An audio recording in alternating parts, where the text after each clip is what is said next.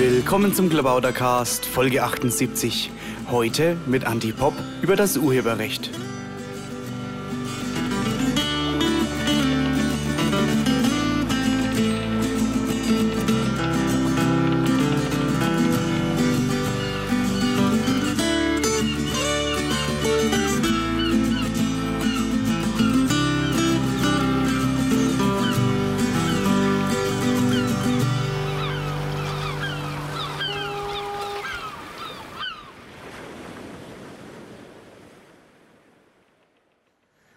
Willkommen zum Klabautercast Nummer 78. Ich sitze hier mit Andy Popp. Hallo Andy. Servus.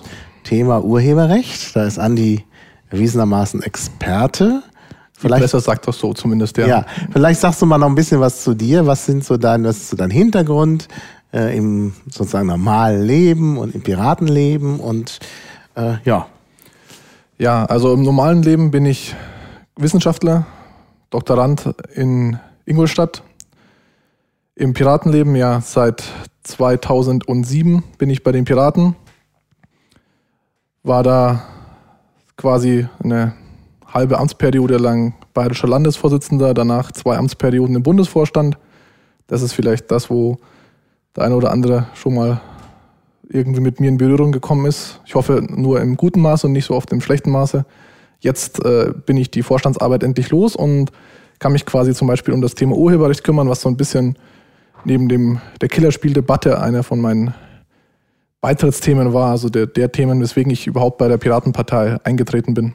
Ja, naja, ist ja nicht nur äh, äh vielleicht bei dir so, sondern die Piratenpartei ist ja vielleicht auch vor allen Dingen, oder war mal zumindest vor allen Dingen, und ist vielleicht auch immer noch, eine Urheberrechtspartei, ne? Ja, im Prinzip der Name sagt es ja schon. Also wenn man sich mal die Historie ein bisschen anschaut, die Schweden haben genauso angefangen, dass es um diese, um den Konflikt, um diesen BitTorrent-Tracker beziehungsweise Suchmaschine Pirate Bay ging. Und da gab es dann eben äh, zuerst diese Beschlagnahmung der Server 2006 und da haben halt dann die äh, Schweden gesagt, so jetzt gründen wir einfach mal eine Piratenpartei, was so ein bisschen auch in dieselbe Richtung gegangen ist wie das äh, Pirat Biran, also dieser, dieser Think Tank, der da gesagt hat, ja, wenn äh, die anderen ein ein Anti-Pirateriebüro gründen, dann gründen wir halt ein Pirateriebüro und sagen halt, wir sind jetzt die Piraten und wir wollen jetzt mal schauen, dass die Nutzer zu ihren Rechten kommen und nicht immer nur die großen Konzerne. Ja, genau. Ja, das ist natürlich ein wichtiger, wichtiger Punkt. Und ähm, ja, äh, dann ist es ja auch in Deutschland, glaube ich, erstmal auch ziemlich wichtig gewesen. Aber ich habe so den Eindruck, dass so in den letzten ja, sagen wir mal, Monaten zumindest man wenig von Urheberrecht gehört hat oder hat oder täusche ich mich da? Ja, das kommt immer ein bisschen darauf an, wie die Wahrnehmung ist. Wir haben uns jetzt natürlich durch die zwei großen Eintrittswellen, die erste war ja begründet durch die ganze Zensurdebatte, das war eine wichtige Debatte, keine Frage. Ja, ja. Ähm, ich bin froh auch, dass wir die jetzt weitestgehend gewonnen haben, glaube ich. Da ist nicht mehr viel, äh, viel zu holen von der Gegenseite. Ja gut, also die, die ja, hm, mal ja. sehen, inwiefern das jetzt wieder von Europa wiederkommt und so. Also so ganz ausgestanden äh, ist die, glaube ich, noch nicht. Aber du hast recht, das ist jetzt im Moment weniger virulent. Ja, ja fürs Erste ist das erstmal, ist der, die Gefahr gebannt, würde ich sagen. Fürs ja. Erste. Ja. Klar, man, es kann immer noch was passieren. Und die Debatten haben natürlich das Urheberrecht immer so ein bisschen äh, überschattet. Die, die, wir haben natürlich so mehrere Leute in der Piratenpartei hier ähm, da immer mal wieder drüber diskutiert man hat auch immer so ein bisschen den Eindruck gehabt, die Position der Piraten ist ja eigentlich eh klar. Ja, also mhm. man muss da nicht großartig was diskutieren, da herrscht eigentlich Einigkeit und ähm, es haben innerhalb der Partei zumindest immer die Debatten, wo da noch Zündstoff drin war. Ich nenne mal das Thema bedingungsloses Grundeinkommen mhm. oder äh, überhaupt das ganze, ganze Themenfeld Wirtschaftspolitik, da ist natürlich sehr viel Konfliktstoff und da, da reiben sich die Leute so ein bisschen auf und beim Urheberrecht sagen alle klar, wissen wir, äh, File-Sharing ist gut und fertig. Mhm. Und äh, deswegen glaube ich, dass das jetzt lange so war, dass die Leute dachten, wir haben das, äh, das ist eh abgearbeitet und jetzt dadurch, dass natürlich äh, von anderer Seite jetzt die anderen Parteien versuchen nachzuziehen. Die Grünen haben jetzt am Wochenende erst ja einen entsprechenden Antrag verabschiedet. Der, ich sag mal, naja, hat seine guten und seine schlechten Seiten, aber man fühlt sich jetzt da ein bisschen so getrieben. Die SZ schreibt irgendwie, oh mein Gott, ihr Piraten, wo ist denn jetzt das Urheberrecht? Wo seid ihr? Und jetzt glauben alle, äh, wir müssen uns das wir müssen uns da wieder mehr widmen. Zum Glück haben wir ja da sehr aktive Leute, die das schon gemacht haben. Ja, Genau, also da denke ich, also ich glaube auch, dass es innerhalb der, der Piratenpartei da noch viele offene Fragen gibt. Also dass das jetzt das alles so klar ist. Also gerade beim letzten Programmbeitrag in Chemnitz, da gab es ja auch äh, eine Diskussion und da gab es Positionspapiere und es ist ein Positionspapier äh, verabschiedet worden, wo ja sehr radikal eben auch die Schutzfristen äh, gekürzt werden und man eigentlich von so einem Grundkonzept des Urheberrechts abrückt. Das werden, werden wir gleich natürlich nochmal beleuchten, nämlich diese Persönlichkeitsrechte des Urhebers bis zu dessen Tod oder sogar darüber hinaus. Und das bedeutet aber, dass äh, es da schon gewisse Positionen gibt, die dann auch, aber auch auf Widerspruch gestoßen sind. Also ich kann mich erinnern, dass sogar ein Mitglied der Piratenpartei, was so ein bisschen aus dem ähm, künstlerischen Bereich kam, auch dann mit einem ausführlichen Blogartikel, den ich hoffentlich wiederfinde, ich erinnere mich leider nicht mal mehr an den Namen, ähm, ausgetreten ist. Und das bedeutet halt, dass da offensichtlich noch äh, Spannungen herrschen. Ja, wir, wir, diskutieren natürlich jetzt um über Details, sehr hitzig über bestimmte Details. Die, die Laufzeit ist ein Punkt, der, glaube ich, durchaus noch in der Debatte ist. Und ähm, dass der jetzt ausgetreten ist, tut mir natürlich leid. Ich finde das immer ein bisschen schade, weil solche Sachen sind ja immer äh, Diskussionsstand. Auch wenn man mal so ein Papier verabschiedet, heißt das ja nicht, dass das jetzt in Stein gemeißelt wird mhm. und man äh, dann nie wieder was daran ändern kann. Naja, also das finde ich auch, kann man jetzt direkt mal durch als Durchsage machen. Also dieses ständige Ausgetrete, wenn einem mal einmal irgendwas nicht passt, äh, ist, äh, hat was sehr, naja, ich hätte ja fast gesagt, Infantiles. Ne? Also Leute, lasst das. Arbeitet lieber mit dass, daran, dass ihr eure Vorstellungen durchsetzt. Normalerweise gelingt das ja dann auch irgendwann mal. Natürlich ist Politik immer Kompromiss und es kann nie jeder alles kriegen, aber immer gleich auszutreten, ist irgendwie ganz komisch. Man findet häufig ja durchaus einen, einen Konsens. Also ich habe jetzt äh, das Positionspapier aus Chemnitz, das fand ich jetzt auch sehr radikal, durchaus. Ähm, vielleicht ist es einfach mal so aus, sag ich mal, aus der Not entstanden, weil man jetzt gerade mal was beschließen wollte. Ich weiß es nicht. Ich mhm, habe mit, dem, mit dem Entstehen dieses Papiers leider nichts zu tun gehabt und weiß nicht, wo das herkam. Aber ähm, wir haben jetzt mal versucht, auch in unserem Entwurf so ein bisschen jetzt an dieser Dimension zu halten, aber zum Beispiel äh, allein die Tatsache, dass, äh, dass wir natürlich, ähm, äh, wenn überhaupt, von den Verwertungsrechten sprechen, also von Sachen wie Vervielfältigungsrecht und ähnliches und ähm, zum Beispiel eine, eine Kürzung der, der, der, der ideellen Rechte, der, was das Urheberrecht heute die Urheberpersönlichkeitsrechte nennt, dass äh, das ja eigentlich gar nicht in unserem Sinne ist, weil darum äh, geht es uns ja gar nicht, dem Urheber sein Recht zu nehmen, dass da sein Name unter seinem Werk steht. Mhm.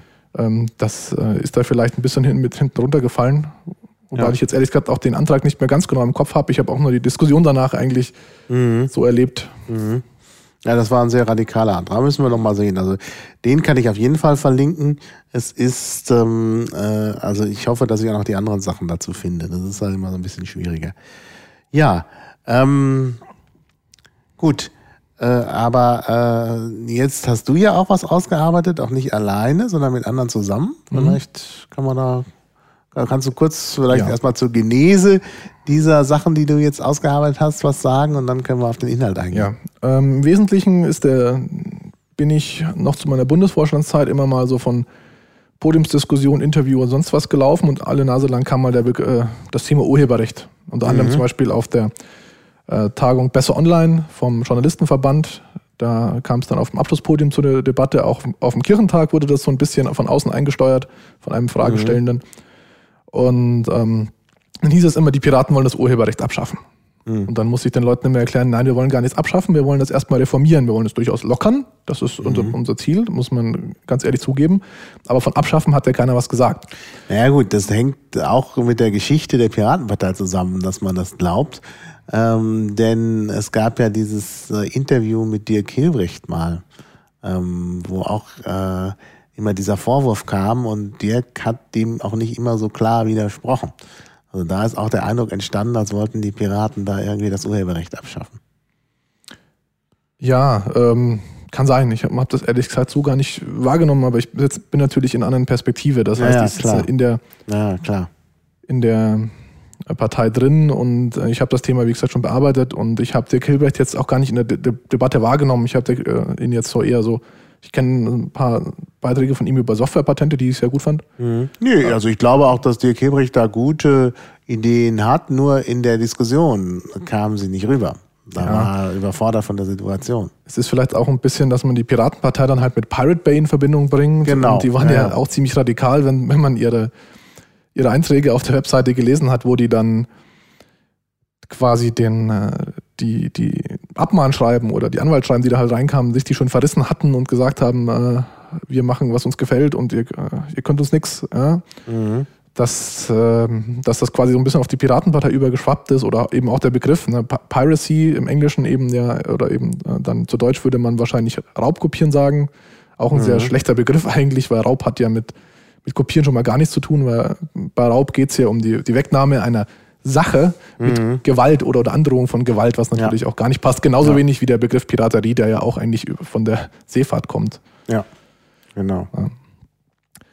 Naja, ähm, zu diesem Text, wie ist das gekommen? Also ich habe mir irgendwie gedacht, ich würde gerne mal dann zum Beispiel der Frau Zypris, mit der bin ich da auf dem Kirchentag ins, ins Gespräch bekommen, da würde ich gerne dann mal halt so ein, so ein Papier unter die Nase halten und sagen, nee, wollen wir gar nicht hier. Nehmen diesen, diese Broschüre und äh, da kannst du nachlesen, wie unser Urheberrecht quasi aussehen soll.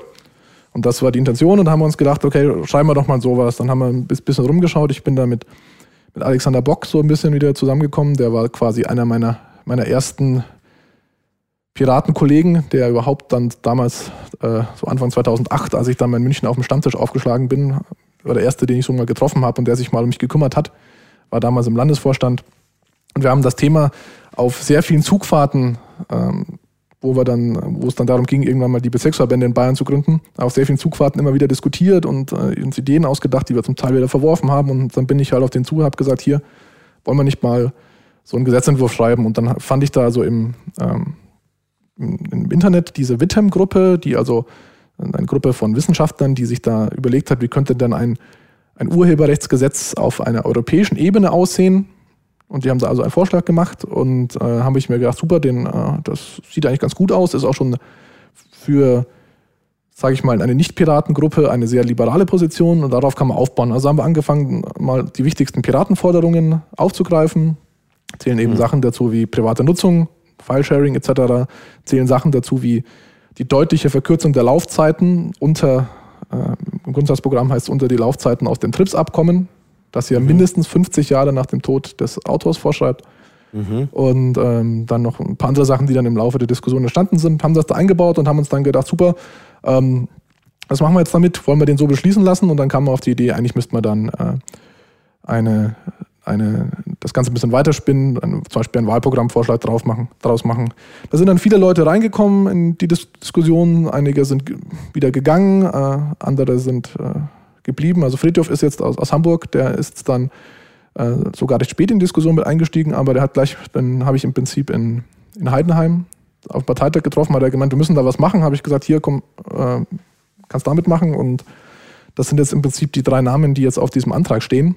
Mhm. Ähm, ich möchte jetzt ähm, insbesondere vielleicht noch Fritz Effenberger aus äh, Schwaben erwähnen. Der hat sich hier also auch der, an einem Teil des, der Diskussion sehr stark beteiligt, hat dann irgendwann gesagt, naja, so die Richtung, wo das jetzt hingeht, das, das möchte ich jetzt so erstmal nicht äh, direkt meinen Namen drunter stehen haben, da sehe ich noch mehr Diskussionsbedarf. Mhm. Ähm, klickt mich da erstmal äh, aus. Ich hoffe, dass wir den, äh, den dazu bringen können, da wieder mitzuarbeiten, weil der hat natürlich auch wahnsinnig gute Ideen, was die Sachen angeht. Der hat unter anderem, ich weiß nicht, ob wir da noch drauf kommen, ähm, das, was wir hier in diesem Code als, ähm, als Subsequent Exploitation betitelt haben. Mhm. Muss ich mhm. dann vielleicht später nochmal genau erklären. Das ist, so, das ist im Prinzip auf der, äh, auf der Idee, die Fritz eingebracht hat, äh, basiert das. Mhm. Ja. Ja, da müssen wir gleich mal sehen. Also, ja. vielleicht können wir direkt einsteigen. Äh, was ist jetzt der, der Gegenstand eurer Ideen? Also, vielleicht kann man das ein bisschen systematisch aufarbeiten. Also, erstmal sehe ich, da gibt es Version 1 und Version 2. Ähm, da kann ich vielleicht gleich mal ja. zum Grundgedanken dieses. Ja, äh, dieses sagen wir mal den Grundgedanken und dann kann man auf die Version. Wir haben häufig immer so ein bisschen die Idee, dass Gesetzesentwürfe oder auch politische Positionen, wie jetzt das, was die Grünen beschlossen haben, erstmal quasi durch einen langwierigen Diskussionsprozess müssen, der dann irgendwo am besten in irgendwelchen Arbeitsgruppen oder sonst wo stattfindet, wo dann oder Ausschüssen dann halt bei Parlamenten und da kommt dann quasi das fertige Gesetz raus und das muss dann irgendwie durchgewunken werden. Und dann, wenn man das an dem Gesetz was ändern will, dann macht man irgendwie eine großartige Reform und das ganze Ding geht von vorne los. Und wir haben uns ein bisschen gedacht, so, eine, so ein Gesetzentwurf, ist ja, Gesetzestext ist ja auch nichts anderes als Computercode, so von der grundsätzlichen Struktur her. Ne? Das sind irgendwelche Regeln, die anzuwenden sind. Warum wollen wir das nicht genauso entwickeln wie zum Beispiel ein Open Source Projekt? Das heißt, wir benutzen auch diese, diese Software Git, die explizit für, für Open Source Projekte gedacht war, wo, auch, soweit ich weiß, auch der Linux-Kernel mitentwickelt wird, sodass die Leute äh, gemeinsam an diesem Code arbeiten können und so, dass, dass man auch sagt, dass es gibt immer in Versionen und es wird immer verbessert. So weil ein, vielleicht auch als Idee für einen späteren Gesetzgebungsprozess, der eben nicht mehr in großartigen angekündigten Reformen abläuft, sondern in einem kontinuierlichen Verbesserungsprozess, wo sich alle beteiligen können. Und deswegen hat das Versionen. Mhm. Und den wollen wir eben fortschreiben. Mhm. Aha, ja.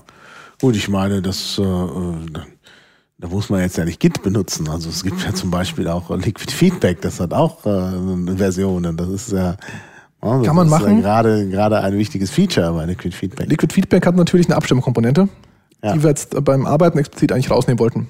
Ja, weil richtig. wir gesagt haben, wir wollen eben, dass die Leute in, in ihren Gruppen, ähm, die halt vielleicht eine gewisse Position vertreten, einen gewissen Teil mhm. ausarbeiten oder ein gewisses Teil zu dem, zu dem Entwurf hier beitragen. Ja.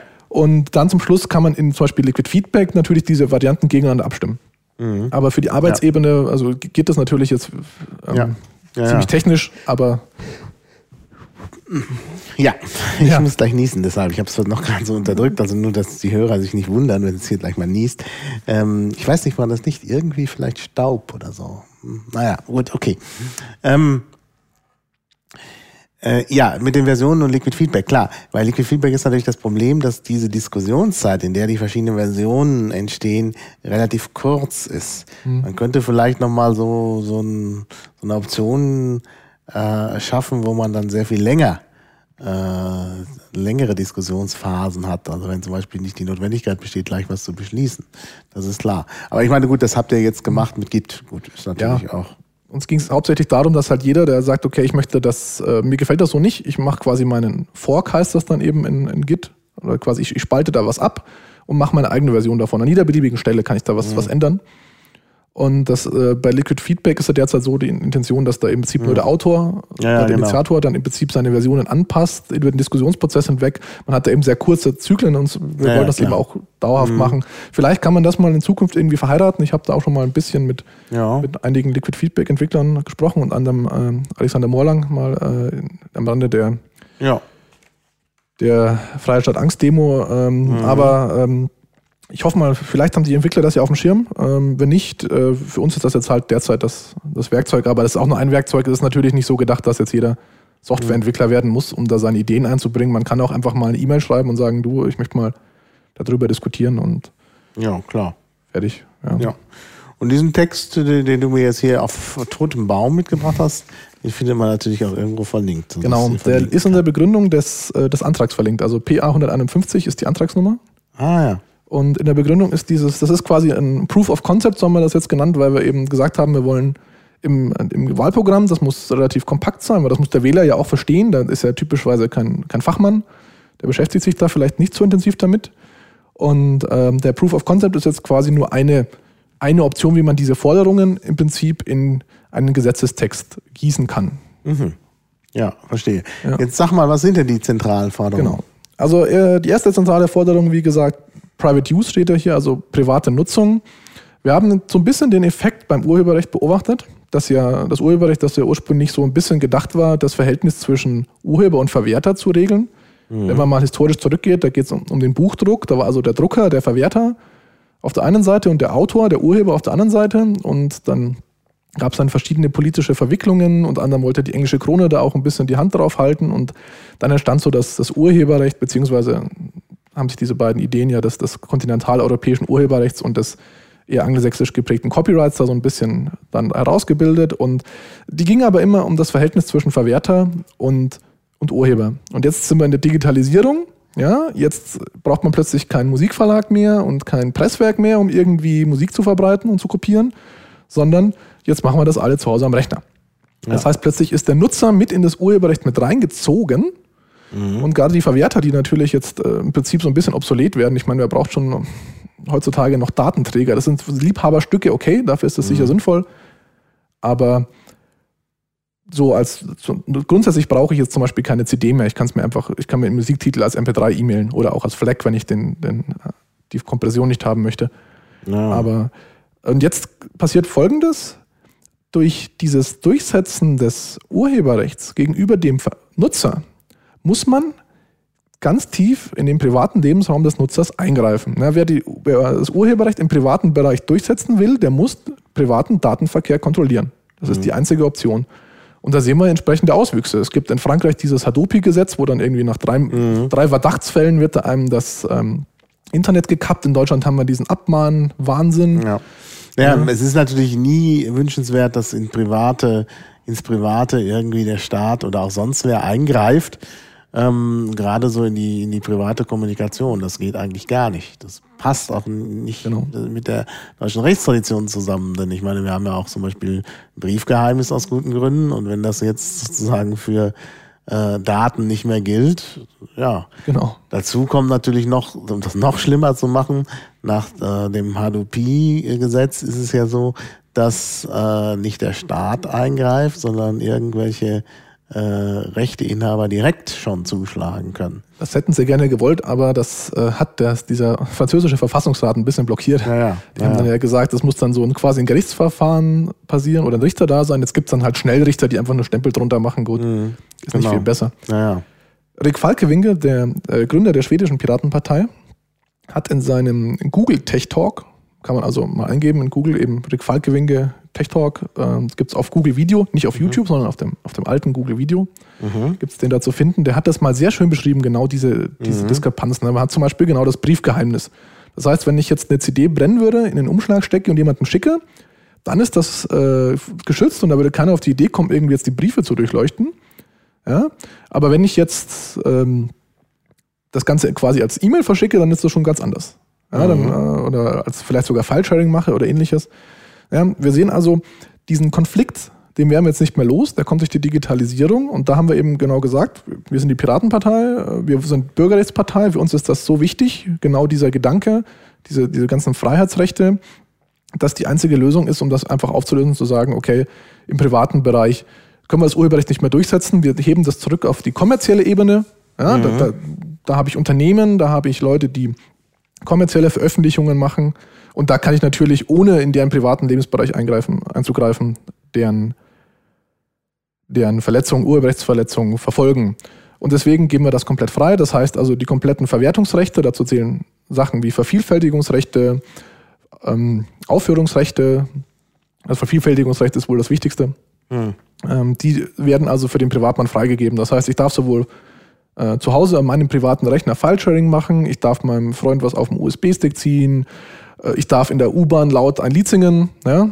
So das Einzige, was ich ihm nicht darf, ist verkaufen, wenn ich das richtig verstanden habe. Genau, das wäre also verkaufen, das also dort, wo eine klare Gewinnerzielungsabsicht, wobei Gewinnerzielung halt wirklich bedeutet, äh, nicht einfach nur äh, irgendwie die Kosten für eine Webseite reinzuholen. Zum Beispiel, wenn ich auf meinem Blog jetzt einen Flatter-Button habe, ist das, denke ich, noch keine Gewinnerzielungsabsicht. Mhm. Da haben unsere Gerichte ja gute Erfahrung damit, sowas einzuschätzen.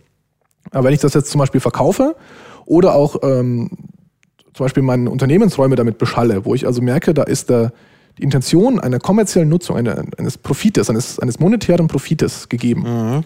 Dort kommen wir dann auf die kommerzielle Ebene und dort gelten diese Rechte nach wie vor, ähm, nur halt mit einer kürzeren Laufzeit. Und da komme ich quasi zur, zur zweiten Frage.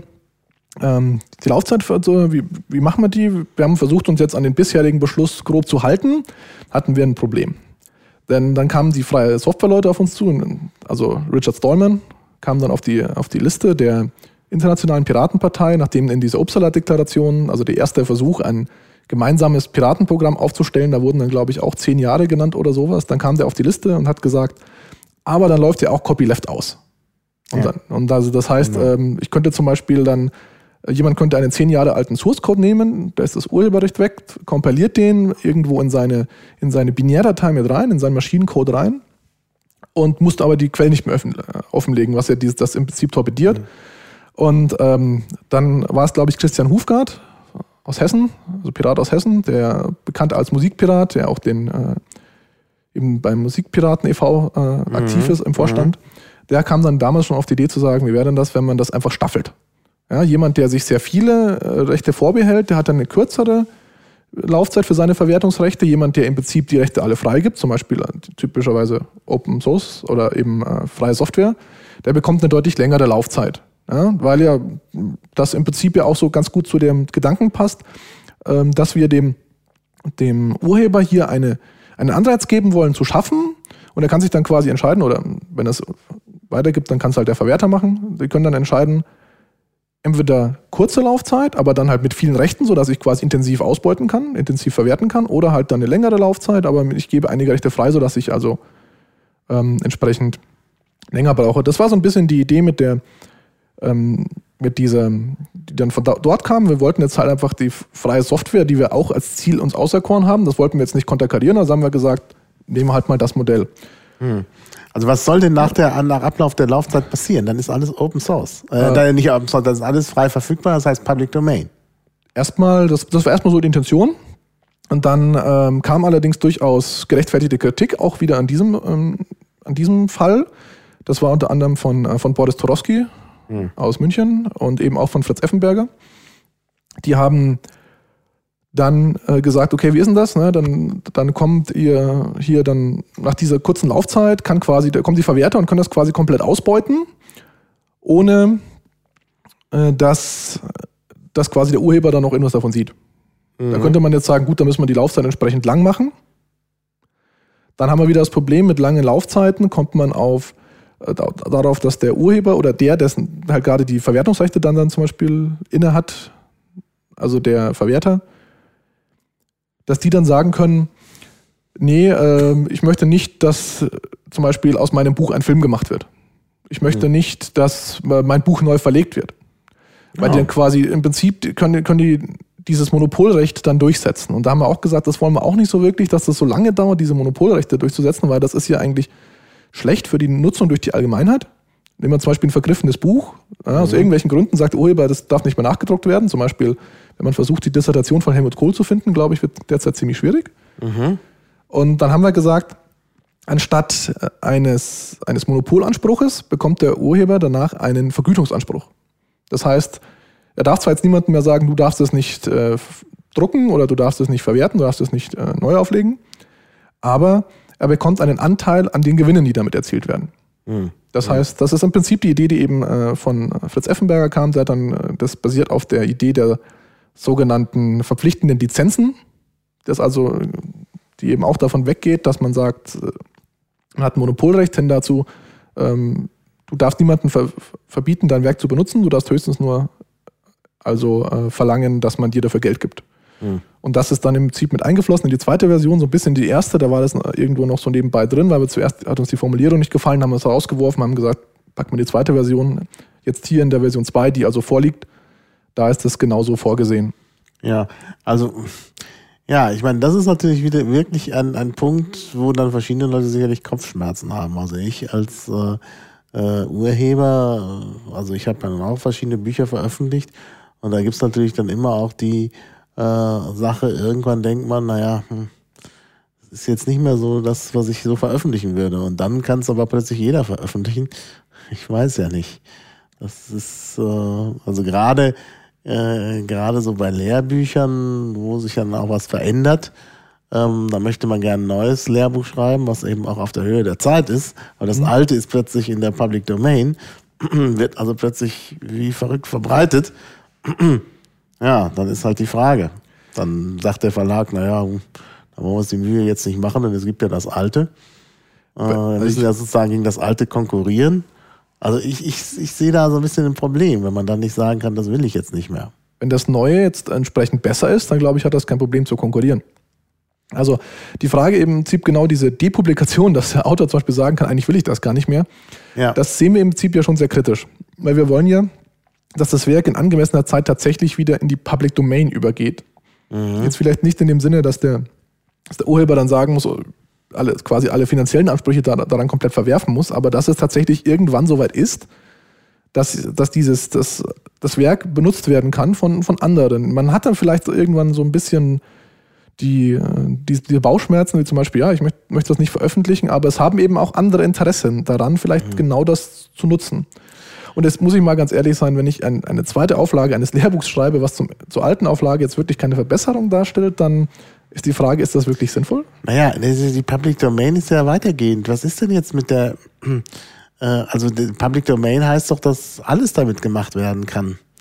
Also, dass der Urheber, also auch, auch, dass er nicht mehr genannt werden muss. Nein, was? das muss ich vielleicht noch korrigieren, genau. Ähm, diese Laufzeit bezieht sich in diesem Fall nur auf die Verwertungsrechte. Aha. Ah, das heißt also, die, die Urheberpersönlichkeitsrechte, Namensnennung, äh, Recht auf Erstveröffentlichung, gut, das wird jetzt hier nicht mehr zählen, und mhm. eben äh, Recht äh, oder Schutz vor Entstellung des Werkes. Ja, also wenn ich jetzt mhm. dein ja, Werk ja. nehme und da irgendwelche Dinge ändere und deinen Namen weiter draufschreibe, da hast du natürlich auch einen Schutz dagegen. Die dauern nach unserer Idee genau bis zum Tod des Autors. Warum macht man denn nicht so eine Sache? Also der Autor ist ja oft nicht in der Lage, alles selbst zu veröffentlichen. Klar, gut, im Internet kann man viel selbst machen, aber ansonsten ist der Autor doch auch äh, meistens auf einen Vertrag mit einem Verleger oder so angewiesen.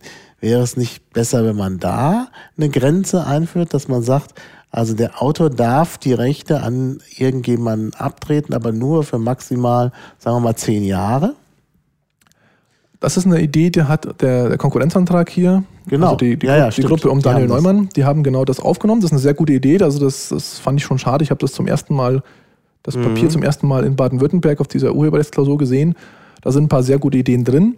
Äh, das hätte man vielleicht auch gerne genommen. Das, das Problem, was ich, was ich an dieser Idee sehe, wenn man nur die, das Sonderkündigungsrecht zum Beispiel hat oder die Beschränkung der, der, der Abtretung der, der Verwertungsrechte auf zehn Jahre von mir aus. Mhm wenn man nur das hat, dann hat man eben den, das Problem, dass der Urheber immer noch dann quasi, solange, was ich, bis zu seinem Tod oder das, der Konkurrenzantrag sieht hier Tod plus zehn Jahre vor. Ja, gut, das ist nochmal eine andere Geschichte. Aber bis zu seinem ja, Tod finde genau. ich, also für mich das aus, ausreichend, wenn ich ja. bis zu meinem Tod sagen kann, was Sache ist danach, ist mir eh wurscht. Ja, aber ich, also wir wollen schon ein bisschen schon die, die Allgemeinheit da auf einen besseren Stand stellen. Also wir, wir versuchen, wir haben versucht, einigermaßen das so zu schaffen, dass quasi der Autor eine gewisse, eine gewisse Zeit Schutz hat, wobei wir uns, wie gesagt, an den bisherigen Beschluss äh, orientiert haben. Also mir hängt es jetzt nicht daran, ob das jetzt äh, zehn Jahre sind, also bei uns sind es fünf bis 25, je nach Staffelung eben. Mhm. Ob das jetzt fünf bis 25 oder 20 bis 50 sind, da hängt jetzt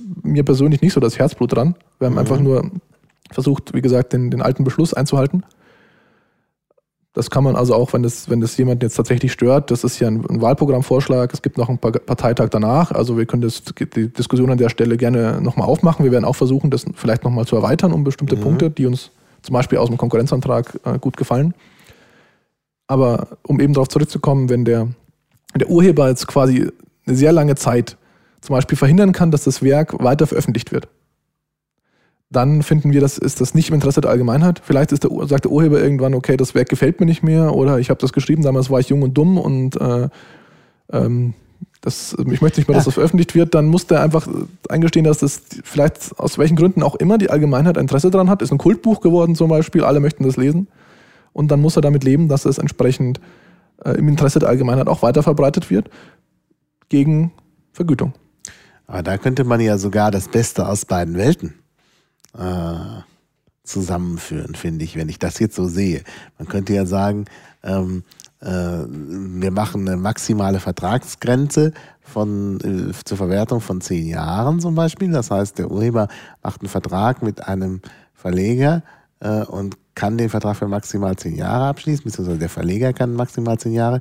Danach darf der Urheber sein Werk mit einem anderen Verleger nochmal oder mit demselben, wie er will, nochmal ähm, machen und danach, da könnte man jetzt eine Regelung einführen, dass man sagt, äh, beim zweiten Mal sozusagen, ähm, behält der Urheber seine Persönlichkeitsrechte nur, wenn er eben eine freie Lizenz ähm, eingeht.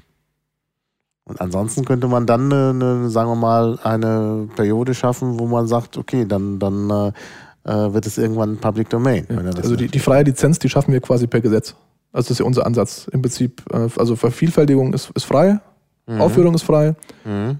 ähm, aber eben die Persönlichkeitsrechte, die Urheberpersönlichkeitsrechte, die ideellen Rechte, die bestehen weiter. Mhm. Und ähm, und ja, genau. Ach, stimmt, ja, ja. Also genau. ihr macht gleich, das soll gleich am Ende, äh, soll das, also nicht Public Domain sein, sondern soll halt dann so eine Art CC-Lizenz am Ende mal rauskommen. Im Wesentlichen ja, also wir haben uns auch bei der Staffelung sehr an den CC-Lizenzen orientiert. Mhm. Ja, also das, es gibt dann quasi zum Beispiel extra zehn Jahre wenn der ähm, quasi mehr Laufzeit beziehungsweise zehn Jahre weniger Abzug von der Laufzeit, mhm. wenn der Urheber sich äh, dazu verpflichtet, seine Quellmaterialien zu veröffentlichen.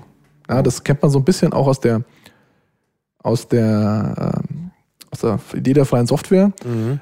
Das gibt es natürlich auch bei anderen ähm, Werken, Filme zum Beispiel, gibt es dann irgendwelche Rohschnitte. Bei mhm. Musikstücken gibt es die, die, die ungemischten Einzelspuren. Und wenn die quasi mit veröffentlicht werden, was uns ja hilft, daraus Remixes zu machen, daraus neue Werke zu machen und eben auch zu lernen, wie zum Beispiel ein bestimmtes Werk zustande gekommen ist, was ja für die Allgemeinheit von sehr großem Nutzen ist. Und das wollen wir im Prinzip anreizen, dass, der, dass die quasi für, die, für diesen Schutz, für diese zusätzliche Laufzeit bereit sind, die mit zu veröffentlichen. Ähm, dann bekommt er eben, äh, genau, bekommt er eben diese Laufzeit und das ist, äh, wie gesagt, angelehnt an diese CC-Lizenzen oder auch an die, diese GPL-Lizenz für die freie Software und ähm, dann danach ist es eben nicht Public Domain im klassischen Sinne, sondern es gibt weiterhin die kompletten Urheberpersönlichkeitsrechte und einen äh, im, im Entwurf ist explizit ein Vergütungsanspruch vorgesehen. Im, Im Antrag haben wir das so ein bisschen freigehalten, haben gesagt, ja, also wir können uns das vorstellen, aber es ist jetzt kein Muss. Mhm. Wie soll denn das aussehen, dieses Rohmaterial? Ich meine, das, äh, ja. also Rohmaterial bei Software ist klar, das ist der Source Code. Ja. Aber jetzt bei Büchern? Bei Büchern kommt es jetzt darauf an, wenn ich jetzt ein gesetztes Buch habe, ist mein Rohmaterial zum Beispiel der, der, der, der Text, mit dem ich gesetzt habe. Ich habe zum Beispiel mit einem, im, mhm. im schlimmsten Fall mit einer Office ein ja. Office-Paket gesetzt, im besten Fall zum Beispiel mit LaTeX. Und dann habe ich irgendwie einen, einen umgesetzten Text quasi, den ich dann zum Beispiel auch neu setzen kann. Wenn jetzt mein Textwerk nur aus reinem Text besteht, zum mhm. Beispiel, mhm. ähm, ich habe da so einen Blog, da schreibe ich irgendwelche Gedichte drauf, so als, als Hobby. Und das ist natürlich nur der, der Text. Kann man den verlinken? Der, kann man das Blog der heißt, verlinken? Äh, geeklyric.wordpress.com. Ja. Sind nur drei Gedichte bisher drauf, den Rest habe ich nicht veröffentlicht, weil die so schlecht sind. Aha. Also das, das, ist nur eine, das ist nur, nur so ein, habe ich früher gemacht, äh, wenn ich im Zug saß und nichts zu tun hatte, habe ich angefangen, Gedichte zu schreiben. Ah. Aber das ist nicht so. Also ich bin, ich würde mich äh, hüten, mich als, als Poet zu bezeichnen, eher so als äh, vielleicht Westentaschendichter. Ja. Gut. Okay. Aber da sind natürlich so ein paar Zeilen Text, reiner Text, Plaintext und da ist natürlich der, das Werk selbst quasi schon das Quellmaterial. Mhm. Das heißt, derjenige, der eh kein Quellmaterial hat, was er, was er, was er vorrätig oder was er geschützt halten kann, was er versteckt halten kann, der bekommt dann quasi die zehn Jahre sowieso. Mhm. Das sollte, sollte man ja auch nicht benachteiligen, nur weil er jetzt quasi seine Rohschnitte, die es halt nicht gibt, oder seinen Quellcode eben nicht geheim halten kann. Deswegen bekommt er das mhm. auch. Mhm. Und bei Musik? Bei Musik, wie gesagt, ähm, Tonstudioaufnahmen gibt es typischerweise Aha. einzelne Tonspuren. So mhm. kenne ich das noch. Ich weiß nicht, ob das auch mit mhm. der ob das heutzutage noch ist, oder ähm, vielleicht auch unkomprimierte Formate. Mhm. Jetzt ist, äh, wir kennen das jetzt von Musik-CDs, das sind ja quasi äh, verlustfreie Formate, aber wenn ich jetzt zum Beispiel denke, dass sehr viel über MP3s verkauft wird und vielleicht nur noch MP3s veröffentlicht werden, dann könnte ja. man sagen, ähm, wir veröffentlichen das eben ein, ein unkomprimiertes Format dazu, je nachdem, mhm. wie halt die Aufnahme stattfand. Das muss dann der, ähm, das, das muss der Urheber dann halt, äh, erstmal muss er so fair sein und sagen, okay, so und so habe ich das gemacht und das und das sind die Quellmaterialien. Also wenn mhm. ihr da was Neues draus machen wollt, äh, äh, legt los. Im Zweifel müssen das dann Gerichte entscheiden. Ich hoffe, soweit kommt es typischerweise nicht. Mhm. Und, ähm, aber es wird, wie gesagt, uns alle, uns alle weiterbringen, wenn wir quasi nicht nur aus dem fertigen Werk wieder, äh, wieder was Neues schaffen können, sondern vielleicht sogar aus dem, aus dem Rohmaterial. Ein sehr schönes Beispiel ist ähm, der, der neue Schnitt von Star Wars Episode 1. Mhm. Star Wars Episode 1 hat bei vielen Fans so ein bisschen so Bauchschmerzen verursacht, weil zum Beispiel der Charakter Jar Binks, der hat den Leuten gar nicht gefallen, weil der so lächerlich war. Oder dass die Druiden sich gegenseitig immer irgendwelche blöden Sprüche, also diese Kampfdruiden, gegen die dann gekämpft wird, diese Roboter, die haben sich immer irgendwelche blöden Sprüche an den Kopf geworfen, was eigentlich das Ganze so ein bisschen ins Lächerliche gezogen hat. Haben sich ein paar Leute gedacht, na gut, dann nehmen wir das Ganze halt und schneiden das einfach mal neu. Aus dem veröffentlichten Material und vertonen es zum Teil eben neu, beziehungsweise machen halt die sprechenden Druiden raus. Und es entstand etwas Neues, was vielen schon viel besser gefallen hat. Mhm. Ja, Gerade George Lucas ist dann zwar so jemand, der, der wundert mich so ein bisschen, dass der dann nicht sagt, nee, das ist meins und ihr dürft das nicht. Ähm, ich weiß jetzt auch gar nicht, wie das dann tatsächlich äh, weitergekommen ist, äh, was daraus noch geworden ist. Aber man sieht hier quasi, wir haben ein neues Werk aus dem Alten geschaffen, was äh, den einen jetzt besser gefällt als das vorherige. Und es wäre natürlich noch viel besser gewesen, wenn die, die zum Beispiel die Rohschnitte hätten, alle Szenen gehabt hätten. Auch zum Beispiel das, was rausgeschnitten worden ist. Auch die einzelnen Tonspuren, Vertonungsspuren, dass ich im Endeffekt nur die Druiden rausklicken muss und das Ganze quasi nochmal neu zusammenmische. Und äh, so entsteht natürlich ein viel größerer Kanon an Werken, ein viel größeres Sammelsurium, ein viel größerer Schatz an Kultur. Und das ist ja was, wofür wir Piraten grundsätzlich stehen. Ja, das klingt gut, weil es einem die, die, die Kreativität steigern würde, ganz klar. Auf der anderen Seite, naja, hm, könnte man auch als Urheber äh, auch das Problem, wenn hinterher was Besseres rauskommt, gut, George Lucas nimmt das gerne hin. Andere sind dann vielleicht eher so ein bisschen pikiert, wenn andere, wenn, wenn, wenn halt Nutzer da was Besseres rausmachen. Ja. Da gab's irgendwann mal so, ich, Dick Falkwinger hat das auch erzählt, dass es da mal so, so einen Trend gab ähm, aus E-Musik, also Klassik, wie man quasi im Volksmund sagt, dass man äh, das nimmt und daraus so, so Remixes macht, Techno-Remixes und ähnliches. Mhm. Und da haben auch die ganzen, die ganzen äh, zum Teil waren es auch neue Werke, da haben halt die Urheber oder dann auch eben die, ähm, auch die, die halt einfach zum Beispiel die, die, die Aufnahmen von den klassischen Werken gemacht haben, die haben dann alle die Hände über dem Kopf zusammengeschlagen, haben gesagt, oh mein Gott, wie kann man sowas machen? Das Werk ist ja total entstellt mit der ganzen Technomucke da, das geht doch mhm. gar nicht. Ja? Aber vielen Leuten gefällt das. Ich mhm. muss gestehen, ich habe ja. hab in der 13. Klasse ein Referat gehalten über Beethovens Neunte.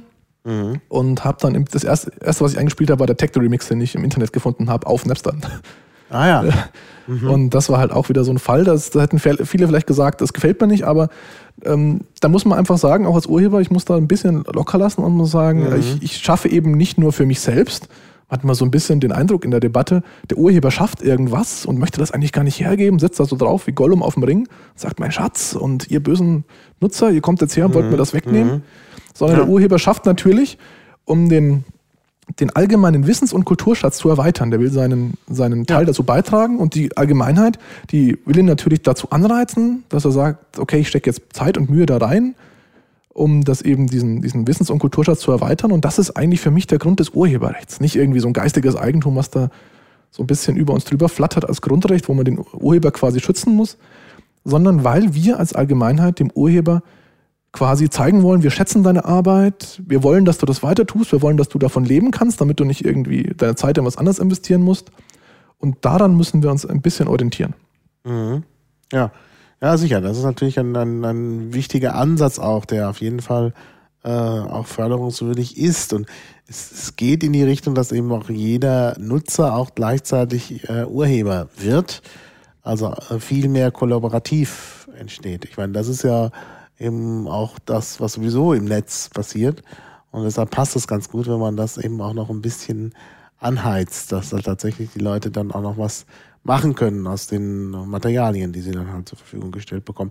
Wo es natürlich viele, viele kleinere Probleme gibt.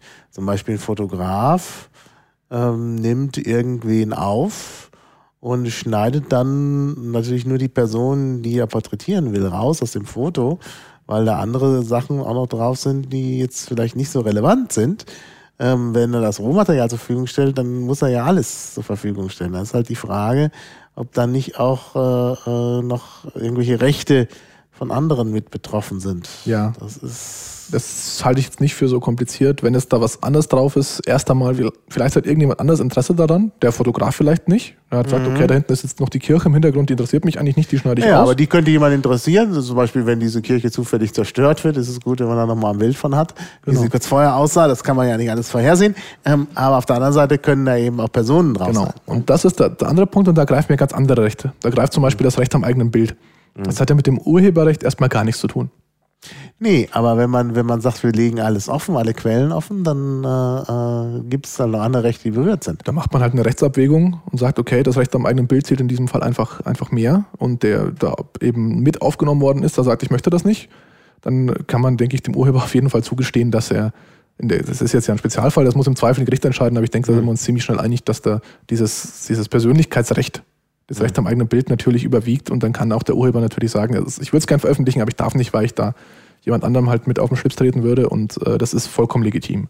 Naja, bei Porträtfotos ist es natürlich auch immer so, dass die ja nachbearbeitet werden und natürlich sozusagen das ungeschminkte Foto von einer Person auch immer möglicherweise nicht so toll ist. Selbes Recht am eigenen Bild, ne? Also da, kann, da sehe ich das genauso, wenn halt einer sagt, ich hätte, möchte gerne mein geschopptes, äh, mein bearbeitetes Bild veröffentlichen, aber das Rohbild bloß nicht, ja, weil ich äh, damit nicht zufrieden bin Ja, dann sollte aber der Urheber da, dadurch keine Nachteile bekommen. Nein, um Gottes Willen natürlich nicht. Ja, also der, du, da gibt es eben doch noch viele. Ich, ich denke, das ist jetzt ein Spezialfall, da kann, da kann man eine Rechtsabwägung ziemlich schnell, äh, mhm. schnell sind wir uns ja eigentlich einig. Ich wüsste jetzt nicht, wer da irgendwie einen Anspruch daran hätte, irgendwie einen, ein Bild von irgendjemandem, der da, der nicht möchte, dass er, dass er da draufkommt, jetzt unbedingt mhm. zu haben. Wie gesagt, im Zweifel muss ein Gericht halt die Interessen abwiegen, aber ich glaube, das geht ziemlich schnell immer, mhm. ohne dass der Urheber hier ja. Nachteile von, ja, von hat. Ja. Also ähm, nochmal das grundsätzliche Problem aufzuzeigen, was natürlich da ist. Ähm, es wird ja immer gesagt, oder in der traditionellen Rechtsauffassung vom geistigen Eigentum, gut, ein geistiges Eigentum mag jetzt mal ein Kampfbegriff der Gegenseite sein, äh, aber es wird ja gesagt, dass eben zu den Urheberpersönlichkeitsrechten eben auch so ein Vermögensrecht gehört, dass halt der, der Urheber auch äh, darüber entscheiden kann, ob er Geld machen will mit seinem Werk. Und das wird ja beschnitten jetzt. Ne? Das würde ich gar nicht mal so sehen. Ähm, wir haben bisher den Effekt, dass das Urheberrecht, wie es jetzt ist, quasi im Hinterkopf ein bestimmtes Geschäftsmodell hat, nämlich den Verkauf von Kopien. Hm. Das ist hm. so ein bisschen so der, das Hauptgeschäftsmodell. Ja, ja. Man hat die Aufführung auch schon im Kopf gehabt, ja. Man hat ein Vervielfältigungsrecht, man hat ein Aufführrecht. Man sieht also so durch die Verwertungsrechte hat man also bestimmte Geschäftsmodelle quasi schon mal zementiert.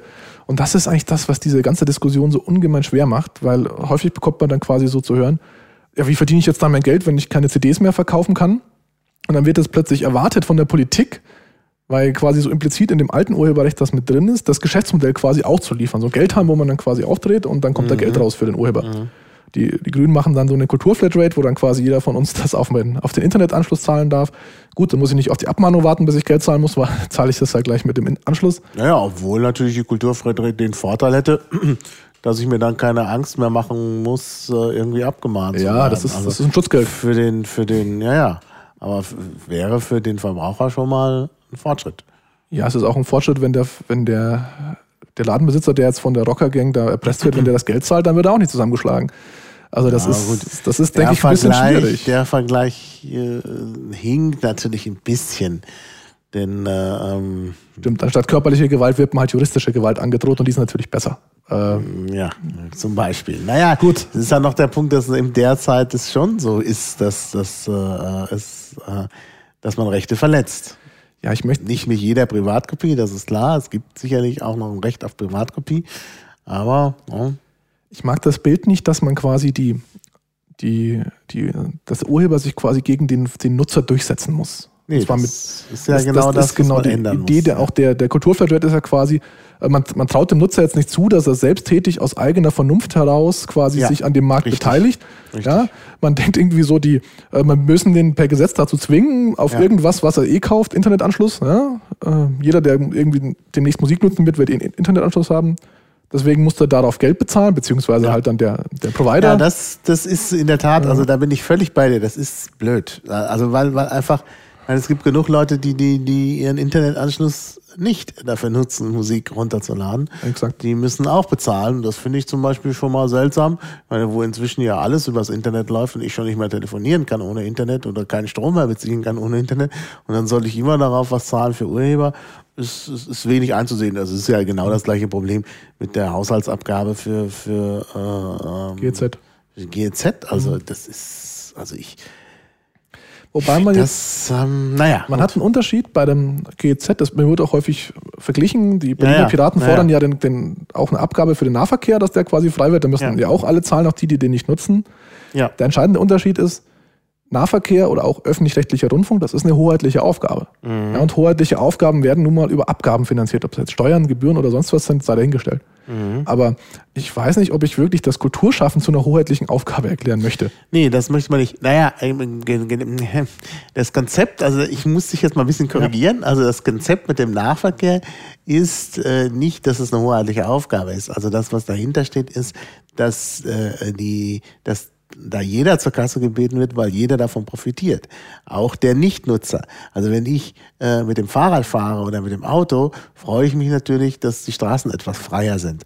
Und als Autofahrer freue ich mich doch besonders, wenn zum Beispiel die Parkraum, Parkraumbewirtschaftung wegfällt. Denn die würde dann irgendwann wegfallen. Denn wenn, wenn überall Parkplätze frei sind, dann ist es witzlos, Geld einzutreiben für das Parken. Genau. Also von daher, äh, deshalb ist diese Abgabe für den öffentlichen Nahverkehr auch ganz leicht durchsetzbar. Also ich würde wirklich sagen, wenn die anderen Parteien, jetzt hätte ich beinahe gesagt, den Arsch in der Hose hätten. Ja. Also es wäre wirklich, also sie müssten das, würde jeder Berliner gerne zahlen, auch die eingefleischten Autofahrer. Wenn man ihnen sagt, ihr braucht keinen Parkplatz mehr zu bezahlen in der Innenstadt, dann schreien die doch Hurra. Das, das ist doch das ärgerlichste, was es gibt. Und, und von daher, von daher sind, kann man das leicht durchsetzen, weil es einfach, weil alle davon profitieren. Und wenn alle profitieren, kann man sowas durchsetzen. Das ist so ein bisschen auch die Argumentation sicherlich bei der Kulturfreiheit, obwohl es da ja, da hakt halt wieder ein bisschen. halt ein bisschen. Ja, ne? Es gibt dann, also gut, das ist jetzt eine andere Sicht der Dinge. Aber wir sind uns ziemlich einig, dass auf jeden Fall zwischen der Kulturflatrate und dieser Nahverkehrsabgabe besteht auf jeden Fall ein Unterschied. Ja. Zum einen man hat ja. eine Aufgabe, die typischerweise eben vom, vom Staat erledigt wird. Und man hat wahrscheinlich sogar noch den Effekt, dass alle damit, alle davon ja. profitieren und alle dafür genau. sind. Das ist genau. natürlich umso besser. Wenn alle dafür sind, braucht man uns gar keine Gedanken über ja, was anderes wird trotzdem nicht gemacht. Das ist ja, ja das, das Interessante. Ne? Das weil, ist Politik. Ja, aber es wird nicht gemacht, weil äh, äh, es gewisse Leute gibt, die an der derzeitigen Situation extrem, äh, äh, also die davon extrem profitieren. Das hat man ja beim Urheberrecht das auch. Ist beim Urheberrecht auch so. Genau. genau. Insofern ist es auch vergleichbar. Also wenn ich vielleicht den Bogen nochmal schließen darf, also mir ist es wichtig, dass man, wenn wir das quasi von einer Musikfilme oder von einer Kulturerstellung, Kulturvermarktung auch in Zukunft sprechen. Wir reden ja eigentlich von kommerzieller Kunst. Also die, das Paradigma, dass wenn das Urheberrecht weg ist, dass es dann keine, keine Kunst mehr gibt, das ist genauso falsch, wie wenn das, dass es keine Liebe mehr gibt, wenn das Eherecht weg ist. Ne? Also wir reden, wenn, wenn dann überhaupt, über kommerzielle Kunst und also einen, einen Kunstmarkt in Zukunft in, zukunftsfähig aufzubauen, möchte ich so machen, dass sowohl die Nutzer als auch die Urheber gemeinsam daran arbeiten und das irgendwie nicht gegen den, äh, dass das nicht gegen den, den Nutzer quasi mit Zwang durchgesetzt werden muss. Mhm. Es gibt wahnsinnig gute Geschäftsmodelle, ich denke nur an, an so Sachen wie äh, Idle-Marketing kennen wir ja schon, sprich also man verkauft nicht mehr äh, Musik oder äh, Filme, sondern vielleicht den, den Künstler. Ja, also es gibt einen Haufen Künstler, die verdienen vielleicht gar nicht so viel mit ihrem, mit ihrem Album oder mit, äh, mit vielleicht nicht mal mit der Tournee, die kommen aber dann häufig im Fernsehen oder werden eben gut rausgebracht, bekommen Werbeverträge oder ähnliches. Mhm. Ja, ähm, Live-Konzerte sind ein anderes Beispiel bei Musik oder Kino, bei Filmen. Das ist äh, soziales Marketing im Prinzip. Ne? Also ich Dasselbe Logik wie, wieso kaufe ich für 2,50 ein Bier in der Kneipe, was ich für 50 Cent im Supermarkt bekomme?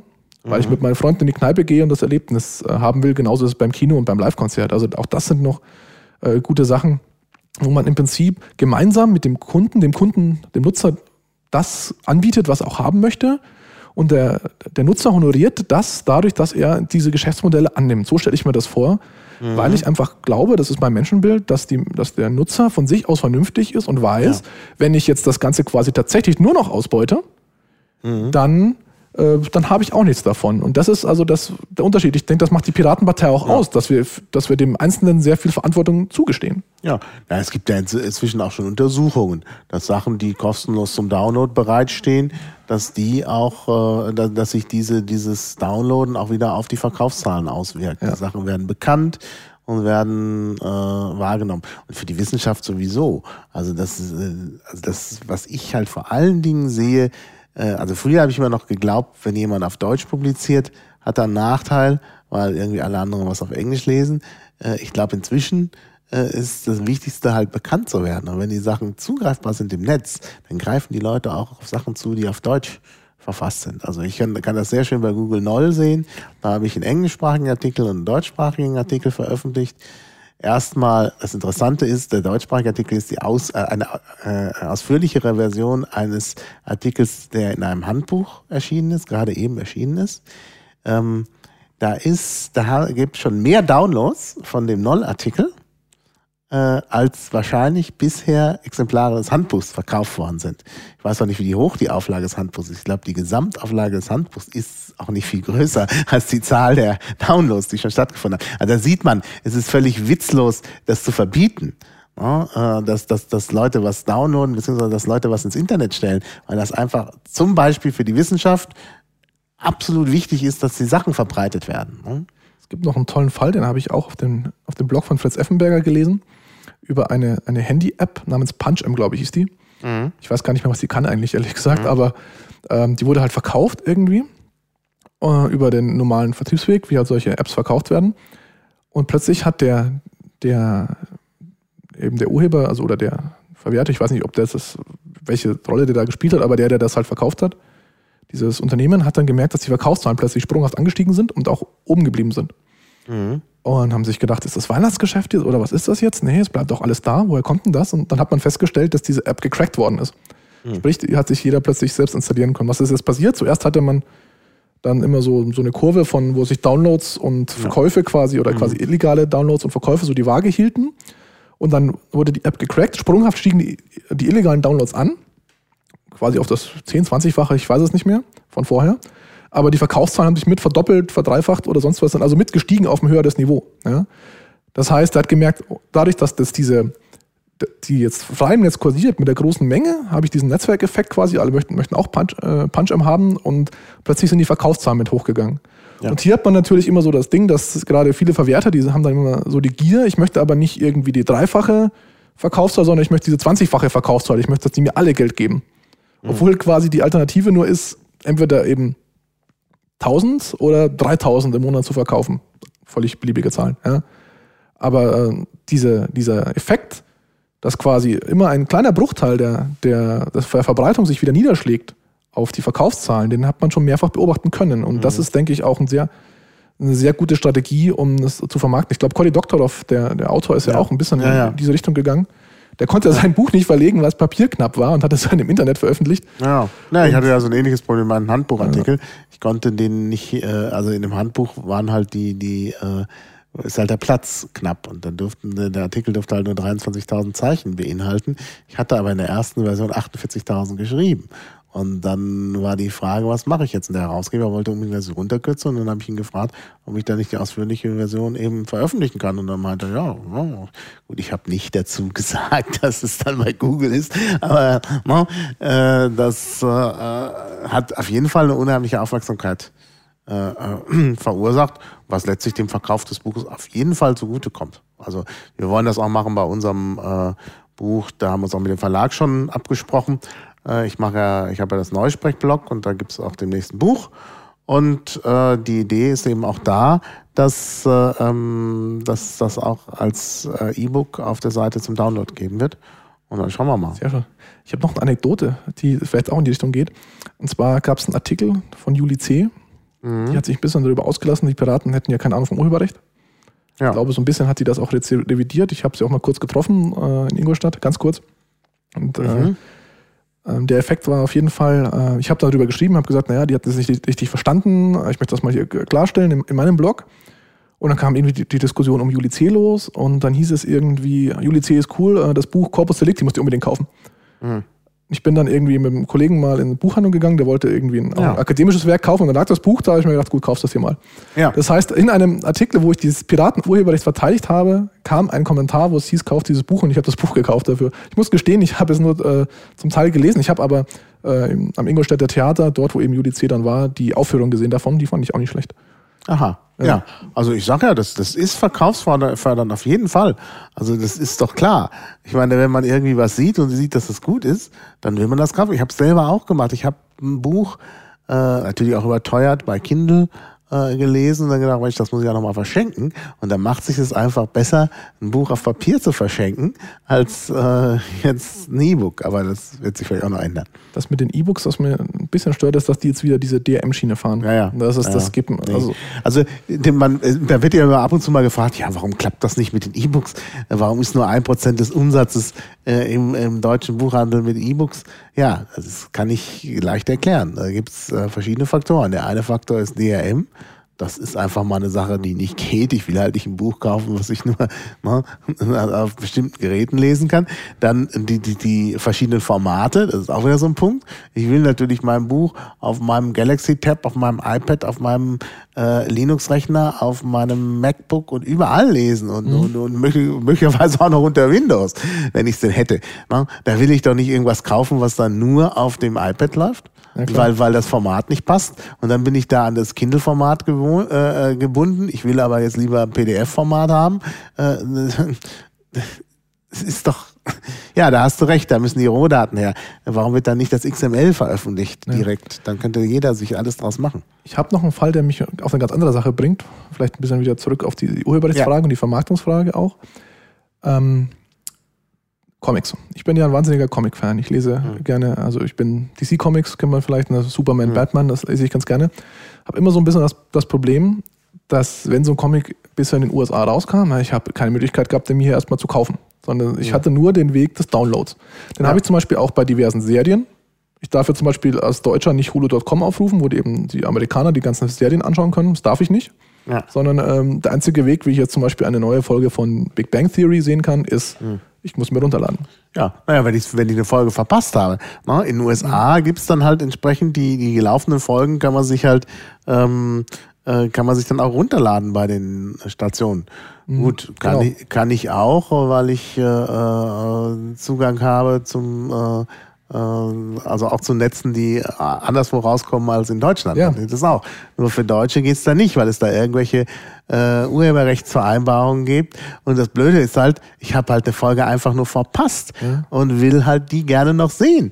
Äh, also ich ja nicht sehe kaum fern. Aber, aber, ne, also jetzt die Vorstellung, wenn ich das, also das ist doch Blödsinn, ja. dann, dann sehe ich die ganze, den ganzen Rest der Serie ja nicht mehr, weil ich mal zwei Folgen verpasst habe und nicht mehr mitkomme. Das kann es doch nicht sein. Ja. Der Effekt ist schlicht und ergreifend, dass die Geschäftsmodelle sind da, die funktionieren in den USA. Ja. Ja, und, und jetzt kommt man auf die Idee quasi aus irgendwelchen uralten Vereinbarungen, da stehen sich echt, die, diese Industrie steht sich da selbst im Weg.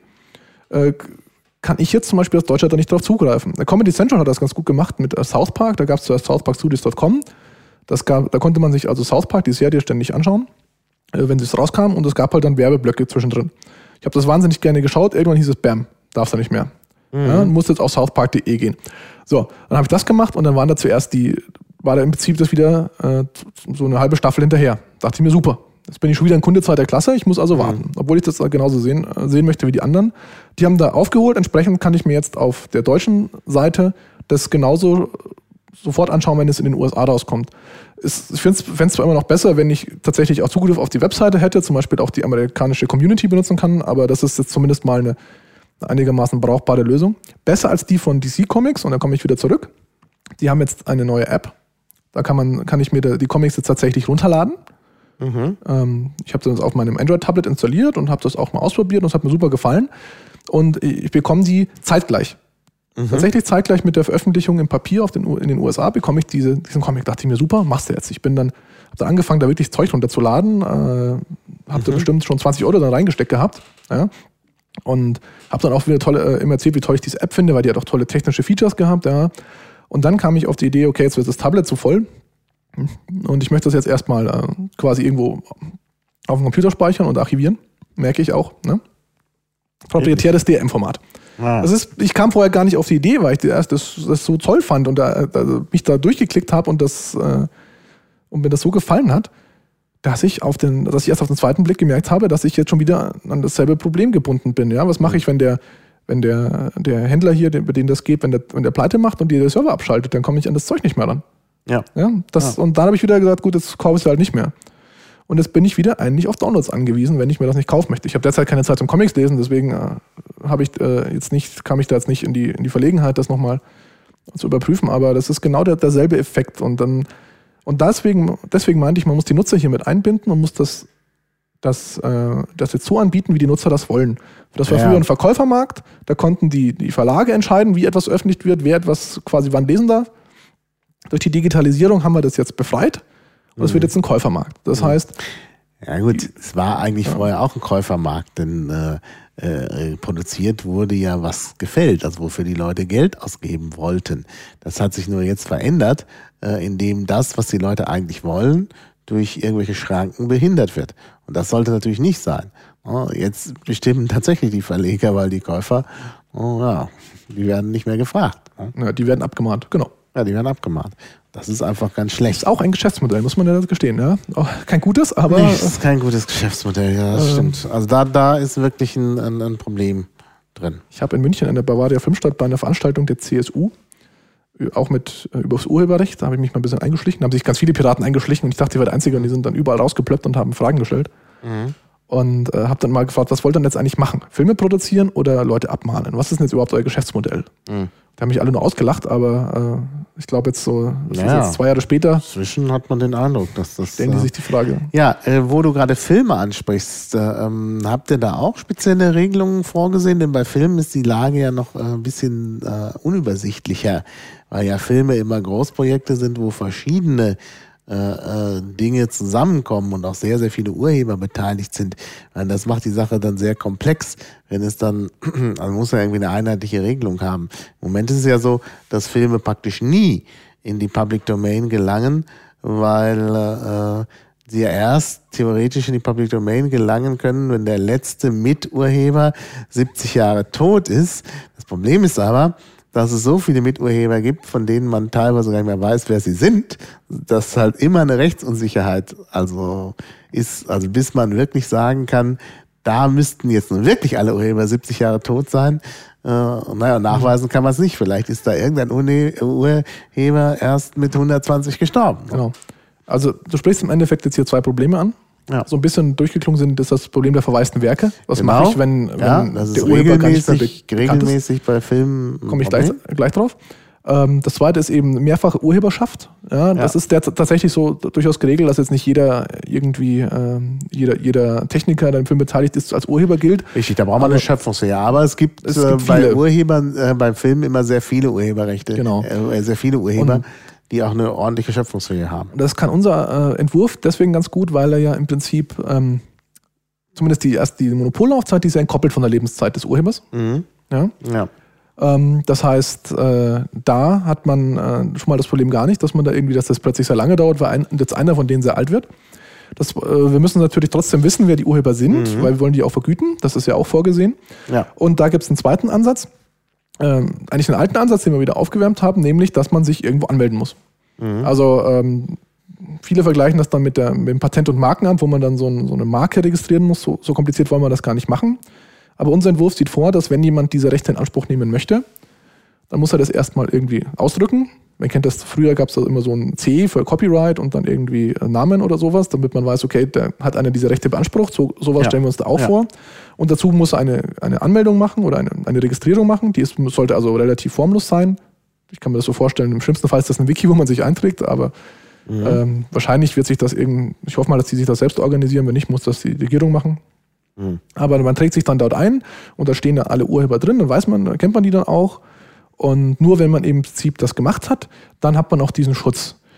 Das heißt, ich weiß dann ganz genau, wann zum Beispiel äh, kann die Urheber, habe Kontaktdaten von mir aus äh, Adresse oder sonst was oder eine Telefonnummer oder irgendwie eine, irgendwas ist hinterlegt, wo ich den, den identifizieren kann, kann vielleicht auch äh, registrieren, wenn der tot ist und dann feststellen, okay, alle Urheber sind jetzt tot, ähm, das Werk ist jetzt quasi komplett Public Domain. Und ähm, das ist ein Ansatz, der, der von vielen so schon, die jetzt sich mit der Problematik der verwaisten Werke äh, be beschäftigen, äh, vorgesehen ist. Man hat das quasi früher mal abgeschafft. Ich glaube, im TRIPS-Abkommen oder im Bern-Abkommen, einem von diesen beiden großen Abkommen, hat man das abgeschafft, dass man sich da quasi äh, anmelden muss, um äh, Urheberrechtsschutz zu genießen oder Verwertungsschutz zu genießen.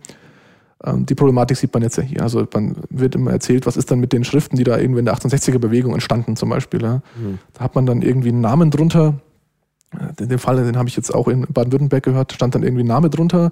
Man weiß aber nicht, lebt er noch, ist der tot? Äh, wo ist denn der überhaupt? Wenn ich das jetzt irgendwie äh, quasi nochmal veröffentlichen möchte, zum Beispiel in einem historischen äh, Werk, dann habe ich immer so dieses Damoklesschwert über mir. Ja? Ich, ich kenne den nicht, ich weiß nicht, wo der wohnt, ich weiß nicht, wie ich den aufsinnig machen soll, niemand weiß das. Aber dann wird mein Werk vielleicht irgendwie äh, erfolgreich und dann kommt er aus dem Nichts und sagt, du hast aber meins kopiert und jetzt musst du blechen. Mhm. Und ähm, diesen Ansatz kann man eben durch eine einfache Anmeldung. Das muss kein großartiges Registrierungsprozedere sein, da muss kein Beamter irgendwas bewilligen, sondern erstmal quasi, man meldet das einfach an, veröffentlicht das irgendwo, das ist mein Werk und ich bin der Urheber. Und wenn es dann zum Streitfall kommt, dann kann man das entsprechend immer noch vor Gericht zerren, was so oder so passiert. Was soll mit den Werken passieren, die schon verwaist sind? Das ist eine gute Frage. Äh, ich persönlich bin, bin Freund davon, ähm, die nach einer gewissen Schonfrist direkt in die Public Domain zu geben. So als Übergangsregelung, dass man sagt, okay, äh, liebe Leute, wenn ihr alte Werke habt, habt ihr jetzt zehn Jahre Zeit, die da einzutragen. Mhm. Und dann ist diese, diese Übergangsfrist quasi vorbei. Ab da ist alles, was nicht eingetragen ist, Ah ja, das wäre auch wirklich eine gute Möglichkeit. Wie ist das denn sonst mit Übergangsregelungen? Ich meine, so ein neues Urheberrecht kann man ja nicht, man kann ja den Leuten nicht irgendwelche Rechte, auf die sie sich jetzt vielleicht verlassen haben, entreißen. Ja, das ist so ein bisschen das Thema Bestandsschutz, was ja. schon Juristen jetzt hier angesprochen haben. Also man kann das nicht von heute auf morgen ändern. Ähm, das, äh, was wir jetzt hier formuliert haben, ist ja ein Ansatz, der eben äh, so ein bisschen auch auf europäischer Ebene greifen soll. Deswegen ist jetzt dieser, dieser Referenzcode auch auf Englisch, damit wir die anderen Piratenparteien da vielleicht auf, auf äh, mittlere Sicht damit einspannen können. Hoffentlich. Wir versuchen das dann entsprechend, wenn wir mal unsere eigene überzeugt haben. Und äh, das ist natürlich ein Ziel, was eher mittelfristig gesteckt ist. Ja, also die, kurzfristig kann man sich mal überlegen, wir müssen erstmal in die Regierung kommen und ähnliches und wir müssen erstmal das auch aushandeln können. Wer weiß, vielleicht können wir ja die auch aus der Opposition Leute erstmal bewegen, gewisse Dinge zu lockern. Ja, ich meine, die Leute schreiben ja, ja voneinander gerne auch mal ab. Und äh, Sehr die, gut, ja. die, die Grünen sind auch auf der Suche nach einem Urheberrecht. Wenn wir da gute Ideen haben, ja. sollen die die doch übernehmen. Die und ich, wir haben am Wochenende ganz viele alte Piratenpositionen übernommen. Das, ja. ist, das heißt dann immer, das habt ihr, ihr habt keine Beschlusslage, aber seit Ewigkeiten äh, tragen wir die Ideen quasi in die. Naja, hat ja Pavel, Pavel Meyer mal gesagt in Reaktion auf die Äußerungen äh, dieses einen Menschen von der FDP da bei, bei Anne Will. Der hat ja irgendwie zuerst gesagt, ihr habt ja überhaupt keine, kein Programm. Dann hat er irgendwie gesagt, ähm, ja, äh, das, was ihr da als Programm habt, äh, haben wir in der FDP natürlich auch. Und äh, das war das dritte. Es war also drei, ist da so eine Steigerung. Also erst hat er gar kein Programm, dann äh, hat das gar nicht vorhandene Programm äh, die FDP auch. Und da, achso, und das dritte war, das kann man sowieso alles nicht realisieren. Ja. No, da fragt man sich ja, wieso hat das dann die FDP auch, ja. wenn es keiner realisieren kann. Also das fand ich ganz witzig. Und sowas kommt halt immer wieder. Ja. Also das ist auch gut. Also ja. da, da ist der Gedanke des Abschreibens noch wirklich mal ähm, richtig. Auf politische Ideen gibt es eh kein Urheberrecht. Ja, also genau. drauf. Also wir, wir Piraten freuen uns natürlich, wenn von uns Raubmord kopiert wird. Genau. Ja, so muss es sein. Hab das ja auch schon bei einem anderen Podcast gesagt. Ne? Ja. Also wenn man einen Job für den Karl oder zu Gutenberg sucht, ne? dann lässt man ihn politische Ideen abschreiben. Dann könnte ja. er doch jetzt mal politische Ideen abschreiben. Das, das ist eine gute Idee. Erfahrung. Ja. Also ich denke halt vielleicht, um den, den Bogen hier noch zu Ende zu, zu spannen. Also der, es, man braucht natürlich eine Übergangsregelungszeit. Ich glaube, die wird aber durch den, durch den demokratischen Prozess sowieso entstehen. Ja. Also das, ist, was wir jetzt formuliert haben, ist eine, ist eine politische Forderung. Das ist ja erstmal eine, eine Zielsetzung. Ja. Die Umsetzung muss dann natürlich schrittweise erfolgen. Ja. Ja. Genau. Ja, also das, äh, klar, das ist natürlich auch gut, wenn man erstmal viel fordert und dann anschließend äh, guckt, was man davon durchsetzen kann. Der Gegenentwurf, also der Gegenentwurf, der bei der so äh, von Daniel Neumann und ähnlichen Leuten. Ich glaube, es ist Q25, ich bin mir aber nicht ganz Q25, sicher. 25, ja, es ist, ja. ist irgendwie in einem äh, Positionspapier. Genau. Ja, ich werde das verlinken. Das ist ja äh, sehr zurückhaltend. Ne? Das ist ja eher, sagen wir mal, jetzt nicht so visionär, sondern mehr pragmatisch. Ja, sie haben ein bisschen einen anderen Ansatz gewählt. Wenn wir eben gesagt haben, wir wollen einen, einen gesamteuropäischen neu anfangen. Also quasi, weil man kann jetzt nicht irgendwie das, das zu verwurschteln, was es in Europa alles gibt, das wird wahnsinnig schwierig. Deswegen haben wir gesagt, wir wollen das verkürzen, wir wollen das eindampfen und wir haben diesen Entwurf da eben schon gehabt, der ja eben schon bereits sehr stark ähm, aufs Wesentliche reduziert ist. Das deutsche Urheberrecht, das Gesetz kennt ja ganz viele Vorschriften, auch so diese artverwandten Schutzrechte mhm. irgendwie, da gibt es noch ein Laufbilderschutzrecht oder sonst was. Und auch Strafvorschriften, was wir jetzt auch erstmal nicht ausgeklammert haben. Strafvorschriften können dann irgendwie die Mitgliedstaaten in ihren Strafrechtsnormen erlassen. Das finde ich halt im Urheberrecht direkt ist nichts verloren. Mhm. Und äh, die haben halt gesagt, wir nehmen das deutsche Urheberrechtsgesetz und gehen das also mal Paragraph für Paragraph durch und machen, ändern mal alles, was uns nicht gefällt, um. Das ist ein Riesenaufwand. Das ist ein sehr langes Papier entstanden. Das ist, äh, da sind sehr viele gute Ideen drin, das will ich gar nicht bestreiten. Ich hätte mir da gerne auch noch rechtzeitig ein paar abgeschrieben. Muss ich beim, bei der nächsten Version machen. Ähm, aber ich halte das die Idee quasi, das deutsche Urheberrechtsgesetz jetzt zu ändern, so ein bisschen für eine Bypass-Operation an einem toten Patienten. Ja, das ist also wahnsinnig aufwendig. Mhm. Das sieht man eben allein an der Länge des Papiers. Und ich glaube, jetzt die wenigsten schaffen es tatsächlich, dieses lange Papier mal im Detail durchzugehen. Und ähm, gut, es gibt eine kurze Fassung vorneweg.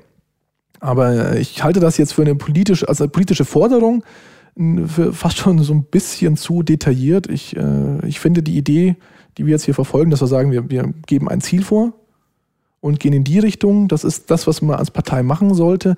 Äh, das, was die gemacht haben, wäre vielleicht sehr gut gewesen oder darauf kann man zurückgreifen, wenn man jetzt tatsächlich mal in die Verlegenheit kommt, vielleicht in der Bundesregierung zu sitzen und zu sagen, okay, wir können jetzt nur mal das deutsche Urheberrechtsgesetz mal, mal general überholen. Dann ist das ein guter Ansatz. Was mir an dem Papier auch nicht so ganz gefällt, ist, es wirkt ein bisschen, ein bisschen kraftlos, ein bisschen, da steht am Anfang drin, ja, man kann jetzt von geistigem Eigentum halten, was man will, aber irgendwie gibt es ja Juristen, die legen das so aus, deswegen müssen wir uns daran halten. Und ich meine, wenn jetzt, äh, wenn jetzt jemand, ähm, wenn jetzt die Politik schon nicht irgendwie diesen, diesen Begriff mhm. in Frage stellen mhm. darf, wer denn dann? Ja, ja. Also da, das finde ich ein bisschen ja, zu pragmatisch. Da fehlt mir ein bisschen die Vision dahinter. Auch wenn das äh, gut ist, der, also die, die wesentlichen Unterschiede sind jetzt nur in dem, in dem Laufzeitmodell eigentlich. Das ist, das ist das, was zumindest Christian Hufgart, der ja auch mit daran beteiligt war, und, und, ich an, in Baden-Württemberg festgestellt haben. Das Laufzeitmodell ist so ein bisschen die, äh, mhm. äh, die Frage, weil die haben halt zehn Jahre nach dem Tod des Autors. Das ist schon mal eine deutliche Reduktion von, äh, von ja, vom Jetzt. 60 Jahre weniger. Ja, ja, aber so ein bisschen hat man das Problem immer noch, dass, dass man quasi die, die Lieder seiner eigenen Jugend nicht mehr so richtig äh, in, in einer Public Domain-artigen Struktur zumindest wiederfindet. Ganz lustigen Effekt zum Beispiel, der, ja. der 1991er Hit äh, Rock Me Amadeus von Falco wäre jetzt, äh, der Falco ist 1998 gestorben, der wäre nach dem Modell jetzt frei weil das 2008 dann ausgelaufen wäre. Der 1985er Hit Summer of 69 von Brian Adams, der dürfte jetzt von Brian Adams, sagen wir mal, sagen wir mal, äh, wünschen wir ihm nichts Böses jetzt, aber sagen wir mal, der stirbt 2020, ne, dann habe ich da noch bis 2030 eine entsprechende Laufzeit. Und ich finde, ja. das ist auch immer so ein bisschen, ein bisschen schwierig, dass wenn man, deswegen wird auch immer argumentiert, man muss über die, die Lebensdauer des, des Autors hinausgehen, weil wer, wer würde denn sonst irgendwie einen todkranken Autoren äh, zum Beispiel irgendwie unter Vertrag nehmen. Das ist richtig. Und deswegen meine ich, man sollte auch die Lebenszeit des, des Autors äh, da entkoppeln, weil was ist jetzt tatsächlich. Äh, wenn, man eine, wenn man eine feste Verwertungszeit zum Beispiel hätte, ist ja egal, ob der ja. Autor stirbt oder nicht. Genau, das haben wir ja, ja vorgesehen. Wenn man sagt zehn Jahre, dann ist gut. Dann kann der Autor machen, kann er ja sterben zwischendurch. Hat man ja trotzdem genau. zehn Jahre. Dann ist es schon klar, so ein Verleger will nicht unbedingt in so einen Rockstar investieren, also Musikverleger, äh, die äh, sterben ja bekanntlich immer sehr früh. Ähm, das ist dann dumm, wenn, wenn dann ja. gerade die Plattenproduktion angelaufen oder was auch immer angelaufen ist und dann ist, äh, ist er plötzlich tot. Also klar, aber wenn man sagt, es gibt so eine gewisse äh, Frist für die Verwertung, dann ist es eigentlich gut, dann macht das gar kein Problem mehr. Genau. Das ist richtig. Also auch in unserem Entwurf sind diese die normalen Verwertungsrechte, die jetzt eben also fünf bis 25 Jahre dauern, die kann man vererben, die kann man an Verwerter abtreten äh, oder lizenzieren. Ja? Da, damit kann man quasi das machen, was man jetzt auch schon kann. Diesen Anspruch, der danach kommt, diesen Vergütungsanspruch, der, äh, der besteht tatsächlich nur für den Urheber. Also der, aber der ist ja auch im Prinzip, da, da sind ja auch quasi die Verwerter außen vor, die interessiert das ja auch nicht, wenn ich dann, denn dann die, denen ist dann umso lieber, dass der früher stirbt, weil dann müssen sie nicht mehr bezahlen, wenn sie es verwerten. Ja, ja. genau. Ja, naja, also ich, äh, ich finde auch bei eurem Antrag, ähm, gut, die 25 Jahre hat ja der nur, wenn er wirklich die Rohmaterialien veröffentlicht und äh, es unter eine freie Lizenz genau. stellt. Ne? Also, denn, denn ansonsten sind, also mir persönlich, also 25 Jahre, also ich bin ja nun schon steinalt. Wenn ich da noch mal 25 Jahre dazu rechne, habe ich immer keine Chance, das noch wirklich in knackiger Frische zu erleben, selbst wenn ich steinalt werde. Äh, nicht wirklich steinalt werde, so steinalt bin ich ja noch nicht. Äh, also ich bin jetzt noch so halb alt und, und, und aber ich kann halt bei 5, also 25 Jahre ist einfach ein Zeitraum, der mir zu lang ist. in vielfacher Weise. Gut, aber wenn, wenn natürlich die 25 Jahre nur bestehen, wenn sowieso die Sachen zugänglich sind, dann genau. ist es ja kein Problem. Also die, ich kann es mal kurz auch nochmal aufschlüsseln. Also es gibt 25 Jahre Grundlaufzeit und mhm. äh, man bekommt quasi 10 Jahre abgezogen, wenn man seine, seine Quellmaterialien unter Verschluss hält. Man bekommt nochmal 5 Jahre abgezogen, wenn man quasi sich das Recht vorbehält, abgeleitete Werke zu machen. Mhm. Ja, also wenn einer sagt, okay, äh, jeder darf, zum Beispiel jeder darf aus meinem, ähm, aus meinem äh, Buch einen Film machen, ohne, also auch kommerziell natürlich. Wir reden jetzt hier von kommerziellen Ver Verwertungen und das ist, ist, kann mehr Nutzen für die für die Allgemeinheit bestehen. Also der Urheber äh, der verzichtet hier quasi auf ein Recht zum Nutzen der Allgemeinheit, weil dann quasi schneller abgeleitete Werke entstehen, weil die auch kommerziell geschaffen werden können. Ähm, und dann eben noch fünf Jahre, wenn er die kommerzielle Nutzung per se ähm, eben äh, quasi nicht gestattet, dann muss er die quasi auch nochmal abziehen. Man kann es natürlich auch andersrum rechnen. Ähm, das ist tatsächlich vorgesehen für, für zum Beispiel freie Software. Dass sie sagen können, okay, wir erlauben unsere, die komplette freie Nutzung unseres Werkes, äh, möchten aber zum Beispiel dann eine, äh, noch eine, das Copyleft vorbehalten. Dann kann, kann ich sagen, okay, wenn jemand tatsächlich so viel, ähm, so viel an die Gesellschaft gibt, an die Allgemeinheit, indem man diese ganzen Rechte quasi auf die alle verzichtet, dann äh, kann ich ihm auch noch die Laufzeit zugestehen, dass er dann zum Beispiel eine einen andere Klausel wie bei, bei Free Software ist halt die Copyleft-Klausel sehr wichtig, dass der dann halt das noch äh, fünf Jahre länger bestimmen kann. Und dann hat jetzt auch zum Beispiel ja. Richard Stallman gesagt, so gut, wenn ich jetzt, wenn jemand einen 25 Jahre alten Source Code hat, dann soll er halt benutzen, weil so lange hält Software eh nicht. Ja, ja klar. Ja. Und wie gesagt, was jetzt die tatsächliche Laufzeit ist, 5 bis 25, 20 bis 50, ähm, das, äh, das, wie gesagt, das hänge ich gar nicht so dran. Das kann man auch gerne nochmal zur Diskussion stellen. Aber ich finde, das, das grundsätzliche Modell dieser Staffelung, das hat mir ja, so das gefallen. Mit der Staffelung ist eine gute Idee, das denke ich auch. Wobei ich dann doch eher äh, sagen würde, dieser Vertrag zwischen dem Urheber und äh, dem Verwerter sollte Gegenstand der Beschränkungen sein. Auch? Ja, auch. Ist, äh, da ist nämlich wirklich, da ist nämlich wirklich auch ein Urheberschutz da. Der ist dem Verleger ja nicht ausgeliefert. Der kann dann sagen, okay, jetzt ist Schluss nach zehn Jahren. Das ist übrigens auch gängige Praxis. Das Problem ist halt nur, äh, die gängige Praxis nützt nichts, wenn es dann Leute doch wieder anders machen. Ja. Also die Idee ist, ähm, ist ja, dass wir erst gesagt haben, ja gut, diese zehn Jahre, die jetzt in diesem Chemnitzer Positionspapier stehen, wenn wir jetzt wenn wir von denen ausgehen, dann brauche ich jetzt kein Sonderkündigungsrecht nach zehn Jahren einführen, wenn das eh ausläuft. Naja. Dann haben wir halt gesagt, gut, das haben wir halt, ähm, sage ich mal, ein, ein, klassischer Verwerter, dem jetzt dann, der jetzt dem, oder klassische, auch Urheber, der dann mit einem klassischen Verwerter zusammenarbeitet, mhm. die jetzt dann sagen, okay, wir wollen die zehn Jahre Laufzeit, deswegen Quellmaterial kommt mit auf die DVD oder sonst was, ja. Und ähm, der, die bekommen dann quasi 15 Jahre, da muss man sich jetzt überlegen, äh, ist das, sind das fünf Jahre mehr? Äh, wenn man jetzt natürlich die Laufzeitfrage tatsächlich nochmal äh, zur Diskussion stellt, ich weiß es auch nicht, ganz ehrlich, ich habe meine Mitautoren ein bisschen vor, äh, natürlich jetzt nicht gefragt, wie die jetzt, wie die äh, zu der, tatsächlich zu diesem, zu diesem äh, Laufzeit, die wir da jetzt erstmal festgehalten haben, stehen. Wenn wir aber diese Laufzeitdebatte nochmal führen, sollten wir auf jeden Fall genau diese Debatte über mhm. die die, die Möglichkeit, wie, wie lange man bestimmte Rechte äh, weitergeben ja. kann. Das hat mir auch sehr gut gefallen in dem Vorschlag von, von, von Daniel Neumann und Co. Ja, klar, ähm, das dass man die, dieses, das dann nochmal stellt. Also jetzt, wegen mir kann das auch kürzer sein. Also wenn wir jetzt dann 15 Jahre haben, machen wir halt fünf. Ne? Also ich mhm. glaube, wir sind so schnelllebig, ja, dass wir ja. eher dazu tendieren sollten. Fünf Jahre halte ich für noch besser. Das würde das, den, den Urhebern äh, noch mehr stärken. Also genau. Also das ist wirklich, äh, wirklich gut. Und das würde auch eine echte Neuerung bringen, denn bei den Verlagen ist jetzt sowieso standardmäßig so, dass die zehn Jahresverträge vereinbaren. Also fünf wäre da natürlich wirklich ein Fortschritt. Ja. Wobei man sich dann auch noch Gedanken machen muss darüber, was passiert, wenn der Verlag äh, die Sachen nicht publiziert. Da müsste man auch noch nochmal ein Sonderkündigungsrecht, beziehungsweise genau. ein, ein, da müsste man eine rechtliche Regelung haben. Bei Nichtverwertung müssen die Rechte sofort wieder an den Urheber zurückgehen, denn, also relativ schnell, ähm, denn äh, sonst ist das ein Problem. Das ist im Moment tatsächlich auch noch ein Problem. Also das hat mir mal, das habe ich auch mal selber, selber erfahren, dieses Lehrbuch, was ich geschrieben habe, was jetzt auch bald in zweiter Auflage erscheinen müsste. Das hatte ich zuerst, sollte zunächst bei einem anderen Verlag erscheinen, als es letztlich erschienen ist. Ähm, der Verlag hat mit mir einen Vertrag geschlossen und dann haben sie irgendwie die Lust daran verloren. Sie haben es auch irgendwann noch tatsächlich dann wieder freigegeben, aber sie hatten mit mir erstmal einen Vertrag. Mhm. Und als ich merkte, da läuft nichts, hatte ich natürlich ein Problem, weil ich jetzt nicht zu einem anderen Verlag gehen wollte und sagen wollte, jetzt machen wir das. Letztlich bin ich zu einem anderen Verlag gegangen, aber dann auch erst, als, als der erste Verlag tatsächlich das Interesse mir aufgekündigt hat. Das war ja zunächst nicht so. Und ähm, das, da habe ich das schmerzlich eigentlich erfahren. Es ist ganz schlecht, wenn man da äh, gebunden ist vertraglich. Und hier, unser damaliger Bibliotheksreferent hatte mir dann erläutert, dass das offensichtlich gängige Praxis ist, gerade im Lehrbuchbereich. Da versucht man die Leute, die dafür in Frage kommen, das ist dann immer auch nur ein kleiner Kreis, am besten schon mal, wenn man ein größeres Projekt hat, wo dann eben auch verschiedene Sprachen vorkommen sollen und so, dann versucht man die erstmal alle zu binden und kümmert sich dann erstmal nicht, weil man ja nichts zu verlieren hat. Und das ist eigentlich schlecht. Ja.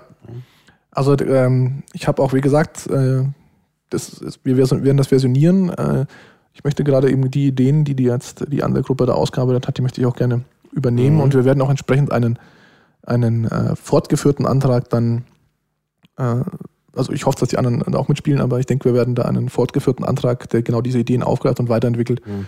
dann äh, bis zum nächsten Jahr, zum nächsten programmatischen Parteitag bestimmt auch, äh, auch haben. Und ich finde, das ist eine, äh, auch ein guter Ansatz, dass man sich durch diesen Austausch weiterentwickelt gegenseitig. Klar, ähm, klar. Na, also müsste man nicht sogar äh, im Grunde zwei äh, Anträge haben, einen im Grundsatzprogramm, wo man nochmal klarlegt, in welche Richtung es überhaupt gehen soll, der vielleicht ein bisschen abstrakter ist, dass man sich da erstmal einigt, wollen wir überhaupt ne, Laufzeiten, wollen wir, also so ein paar grundsätzliche Fragen und dann eben daraus abgeleitet dann äh, auf der Ebene der Wahlprogramme dann was Konkreteres haben? Also äh, das ist jetzt eine Frage, wie man die Programme äh, definiert. Also ich glaube, dass es in der Piratenpartei bisher noch keine Einigkeit, welches Programm eigentlich was tun soll. Naja, da Aber, besteht ein bisschen Konfusion, das naja, sehe ich auch so. Also wir haben uns eben gedacht, dass so, eine, so ein konkretes Laufzeitmodell, haben wir uns gesagt, das ist eigentlich was für ein Wahlprogramm, das ist eine Ausgestaltung. Im mhm. Grundsatzprogramm steht drin, deutliche Reduzierung der Laufzeiten und der, der Tripslaufzeiten. Okay, haben wir ja, gesagt, das ist die Grundsatzfrage und wir wollen halt eine konkrete Ausgestaltung, die kommt ins Wahlprogramm. Eine tatsächliche Umsetzung tatsächlich ein komplettes Prozedere zur Änderung eines Gesetzes oder zum Einführung eines Gesetzes, das ist eigentlich was, was meiner Meinung nach nach der Wahl passieren Klar, muss, weil die wenigsten Wähler werden sich Gesetzentwürfe, die sie dann vom, von Parteien vorgelegt bekommen, durchlesen. Das stimmt. Also das kommt erst sehr spät. Das kommt ja sogar erst nach der Koalition, Koalitionsverhandlung. Denn die Gesetzentwürfe genau. kommen auch in die Koalitionsverhandlung. Die kommen erst ganz zum Schluss. Also das ist ganz klar. Aber man muss natürlich wissen, in welche Richtung es geht. Und da ist ein bisschen das Problem, wenn man sich da zu sehr auf Wahlprogramme konzentriert, das sehe ich jetzt vielleicht auch hier, das weiß ich nicht, Wahlprogramme verschwinden ja wieder. Ne? Mhm, klar. Denn wenn die Wahl vorbei ist, äh, ist, müsste man sich eigentlich dann für die nächste Mal wieder ein neues Wahlprogramm ausdenken. Sollte man auf jeden Fall machen, dann in den vier Jahren oder fünf Jahren, sechs Jahren, je nachdem, was man genau. jetzt da für eine äh, Föderalebene hat, passieren ja wieder Dinge. Da muss man ja, sich natürlich auch weiterentwickeln. Man kann jetzt nicht ja. irgendwie, wenn man quasi jetzt äh, zehn, äh, zehn Legislaturperioden nicht in der Regierung ist, nicht sagen, wir halten noch unser Wahlprogramm von vor 40 Jahren. Das, nee, das kann ja keiner machen. Das kann man nicht machen. Außerdem äh, gibt es halt auch unterschiedliche Ebenen für das Wahlprogramm. Ne? Da gibt es halt Wahlprogramme für die Landesebene, Wahlprogramm für die genau. kommunale genau. Ebene, Wahlprogramm für die Bundesebene. Und bei so Fragen des Urheberrechts ist es ja oft so, dass äh, natürlich das Bundes, äh, also das Urheberrecht ist ja Bundesrecht, aber äh, es geht immer in den Kulturbereich, wo man auch auf den Ländern schon, auf der Länderebene irgendwas hat, sodass also Urheberrechtsfragen auch in Landeswahlprogrammen äh, eine Rolle spielen könnten. Kann man machen. Mir wäre es sogar noch, noch wichtiger, die auf Europaebene nochmal sogar ja, mit anzufangen, weil klar. da hat man ja den Harmonisierungsbedarf. Deshalb habt ihr ja einen Text ja genau. auf Englisch gemacht, das stimmt. Genau. Also das ist, das habe ich jetzt in der Tat nicht erwähnt, aber das ist in der Tat eine sehr, sehr wichtige Ebene, klar. Genau. Heutzutage ist es auch umso wichtiger, weil äh, ähm, viele Sachen ja gar nicht mehr an ein Land gebunden sind. Genau. Also gerade wenn man was auf Englisch produziert, gerade im Bereich der Wissenschaft, die Verlage sind sowieso schon international. Ne? Genau. Also mir ist, ist wichtig, dass wenn man sowas macht, gerade auch Wahlprogramme macht, dass die äh, so, dass die möglichst kompakt sind und für den Wähler verständlich. Ja. Also wir sollten nicht die irgendwie die ein Wahlprogramm schreiben, wo es dann irgendwie, wo wir dann auf 60 äh, Seiten das, das komplette Urheberrechtsproblem abhandeln und versuchen mhm. dann den Wähler zu überzeugen, ja. wählt uns jetzt bitte wegen, das liest ja keiner. Wir müssen das ja. kompakt machen, deswegen find, haben wir den, den Ansatz hier gewählt, zu sagen, wir machen ein, ein kompaktes Papier, was also ein, für ein Wahlprogramm tauglich ist und diese, dieser Pirate Copyright Code, dieses, dieser Gesetzentwurf, das ist quasi der, der Proof of Concept. Damit können wir sagen, okay, so könnten wir uns eine mögliche Implementierung dieser Forderungen vorstellen. Aber man sollte zum Beispiel auch nicht die Partei an einen kompletten Gesetzentwurf binden. Weil das ist ja, ja dann, das, ist, hat ja auch gar keinen Sinn, weil es, man, man sollte, sollte jeder die Möglichkeit haben, sich äh, anhand der, der grundlegenden Forderungen, die man in einer Wahl dann aufstellen möchte, selbst zu überlegen, wie man die umsetzen kann, weil sonst hat man immer diese, das sind immer so Denkschranken. Mhm. Dann heißt es immer, ja, steht aber im Programm steht das, du darfst aber jetzt nicht darüber nachdenken, das anders zu machen, weil wir haben schon ein fertiges. Naja, klar. Oder du musst dann einen Änderungsantrag stellen und musst das durch das ganze Prozedere, das ist ja dann, das finde ich, ja. ist ein bisschen Overkill. Mhm. Klar.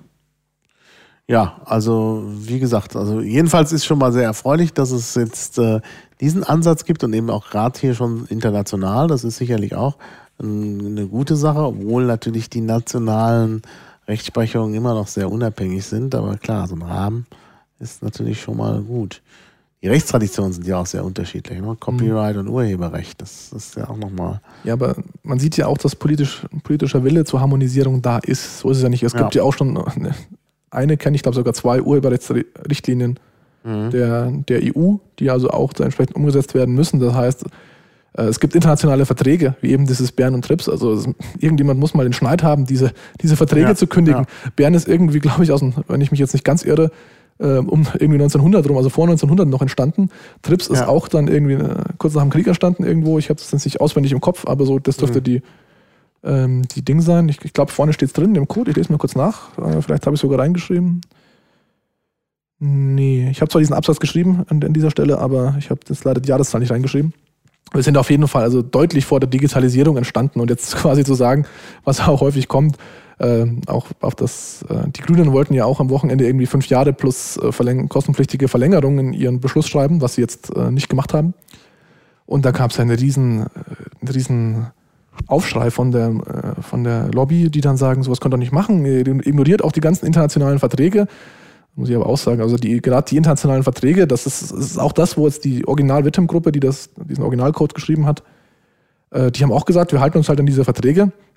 Aber das finde ich ist jetzt was, da müssen wir als Piraten gerade mal ein bisschen Schneid haben und sagen, also liebe Leute, internationale ja. Verträge aus dem, aus dem vergangenen, äh, also quasi aus dem 19. Jahrhundert oder eben ja, mittleren 20. Jahrhundert, ja. die halten heute nicht mehr, die muss man neu verhandeln. Ja, klar. Ja. Wenn man, sofern man kann. Natürlich sind einige Sachen auch immer bindend, das ist immer schwierig. Rechtssicherheit und so. Klar. Also Ver Verträge binden ja erstmal nur Regierungen, sonst niemanden. Ja, ja klar. Naja. Oder Staaten, je nachdem, ja. Also das heißt, äh, aber da, ich denke, dann, äh, wir können ja nicht irgendwie sagen, es, es, ist immer diese Idee von wegen, wir können eh nichts ändern. Wir, nee, das nicht, natürlich. Das ist, das ist, ja der Grund, warum man Politik macht, damit ja. man was ändern kann, insbesondere genau. Gesetze.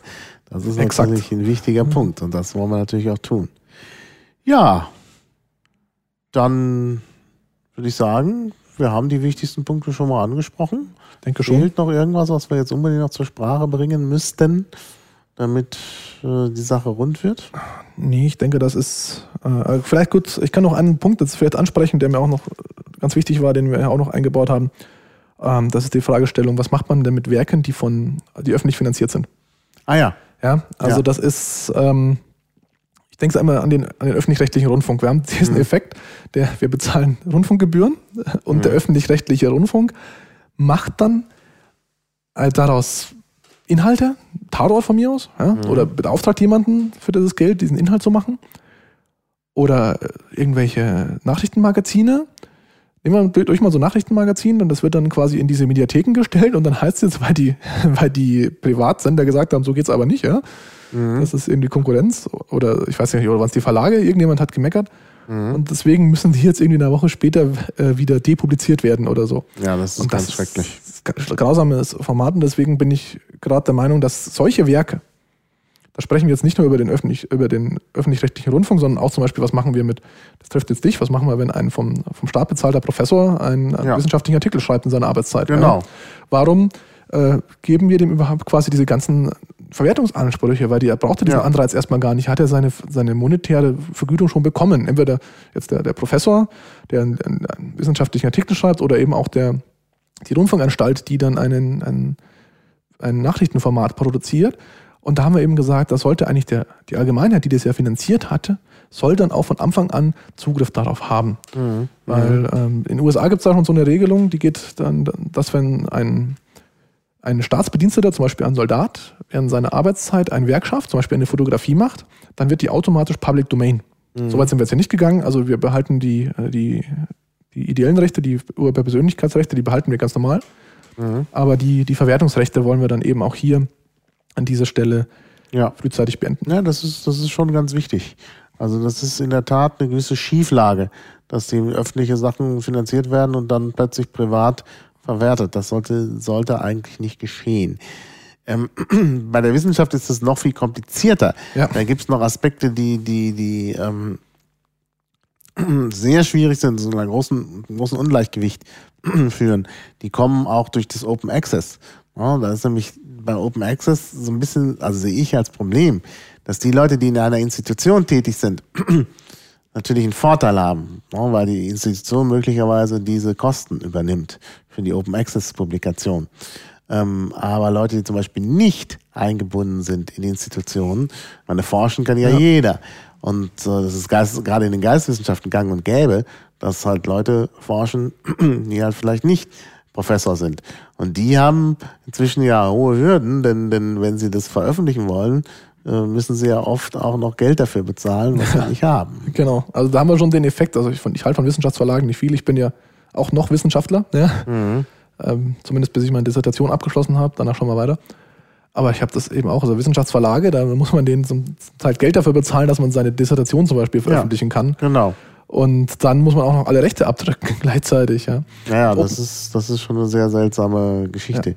Gut, das, das wurde schon immer gemacht, also auch vor Open Access. Aber Open Access verschlimmert sich die Situation noch ein bisschen. Ja. Open Access heißt ja eigentlich, dass man eben diese Schranken nicht hat, ne? Also ich kenne das, so kenne ich das zumindest. Also ich, ich bin zum Beispiel jetzt an einer wissenschaftlichen Institution, wenn ich an, auf die entsprechenden Angebote der Verlage klicke und habe meine IP aus dem, aus dem Universitätsnetzwerk, dann kann ich auf diese Artikel zugreifen.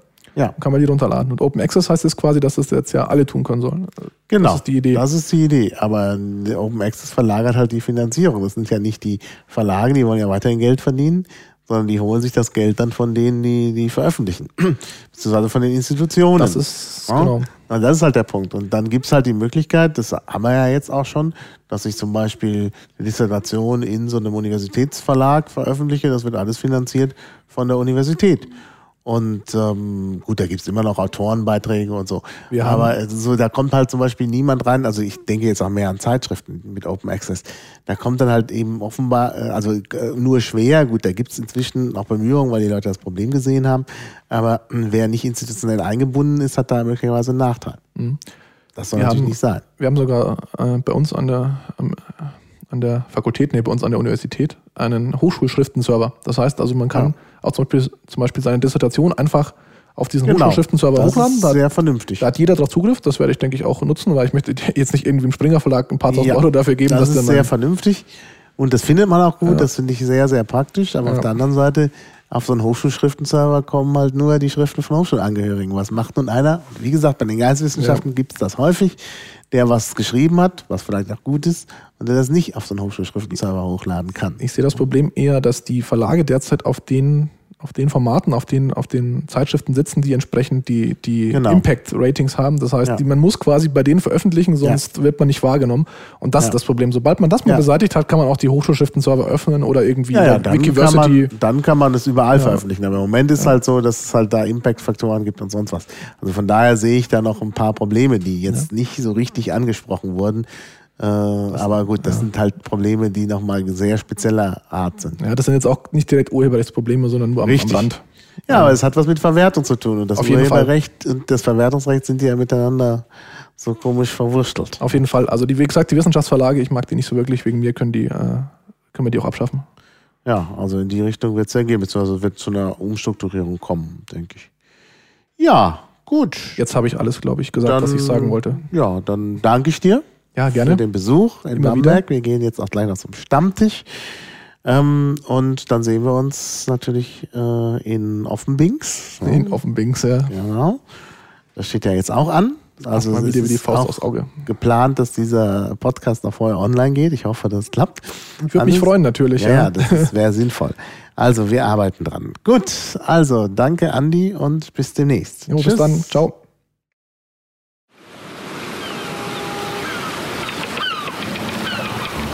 Auf Wiederhören. Bis zum nächsten Klabautercast.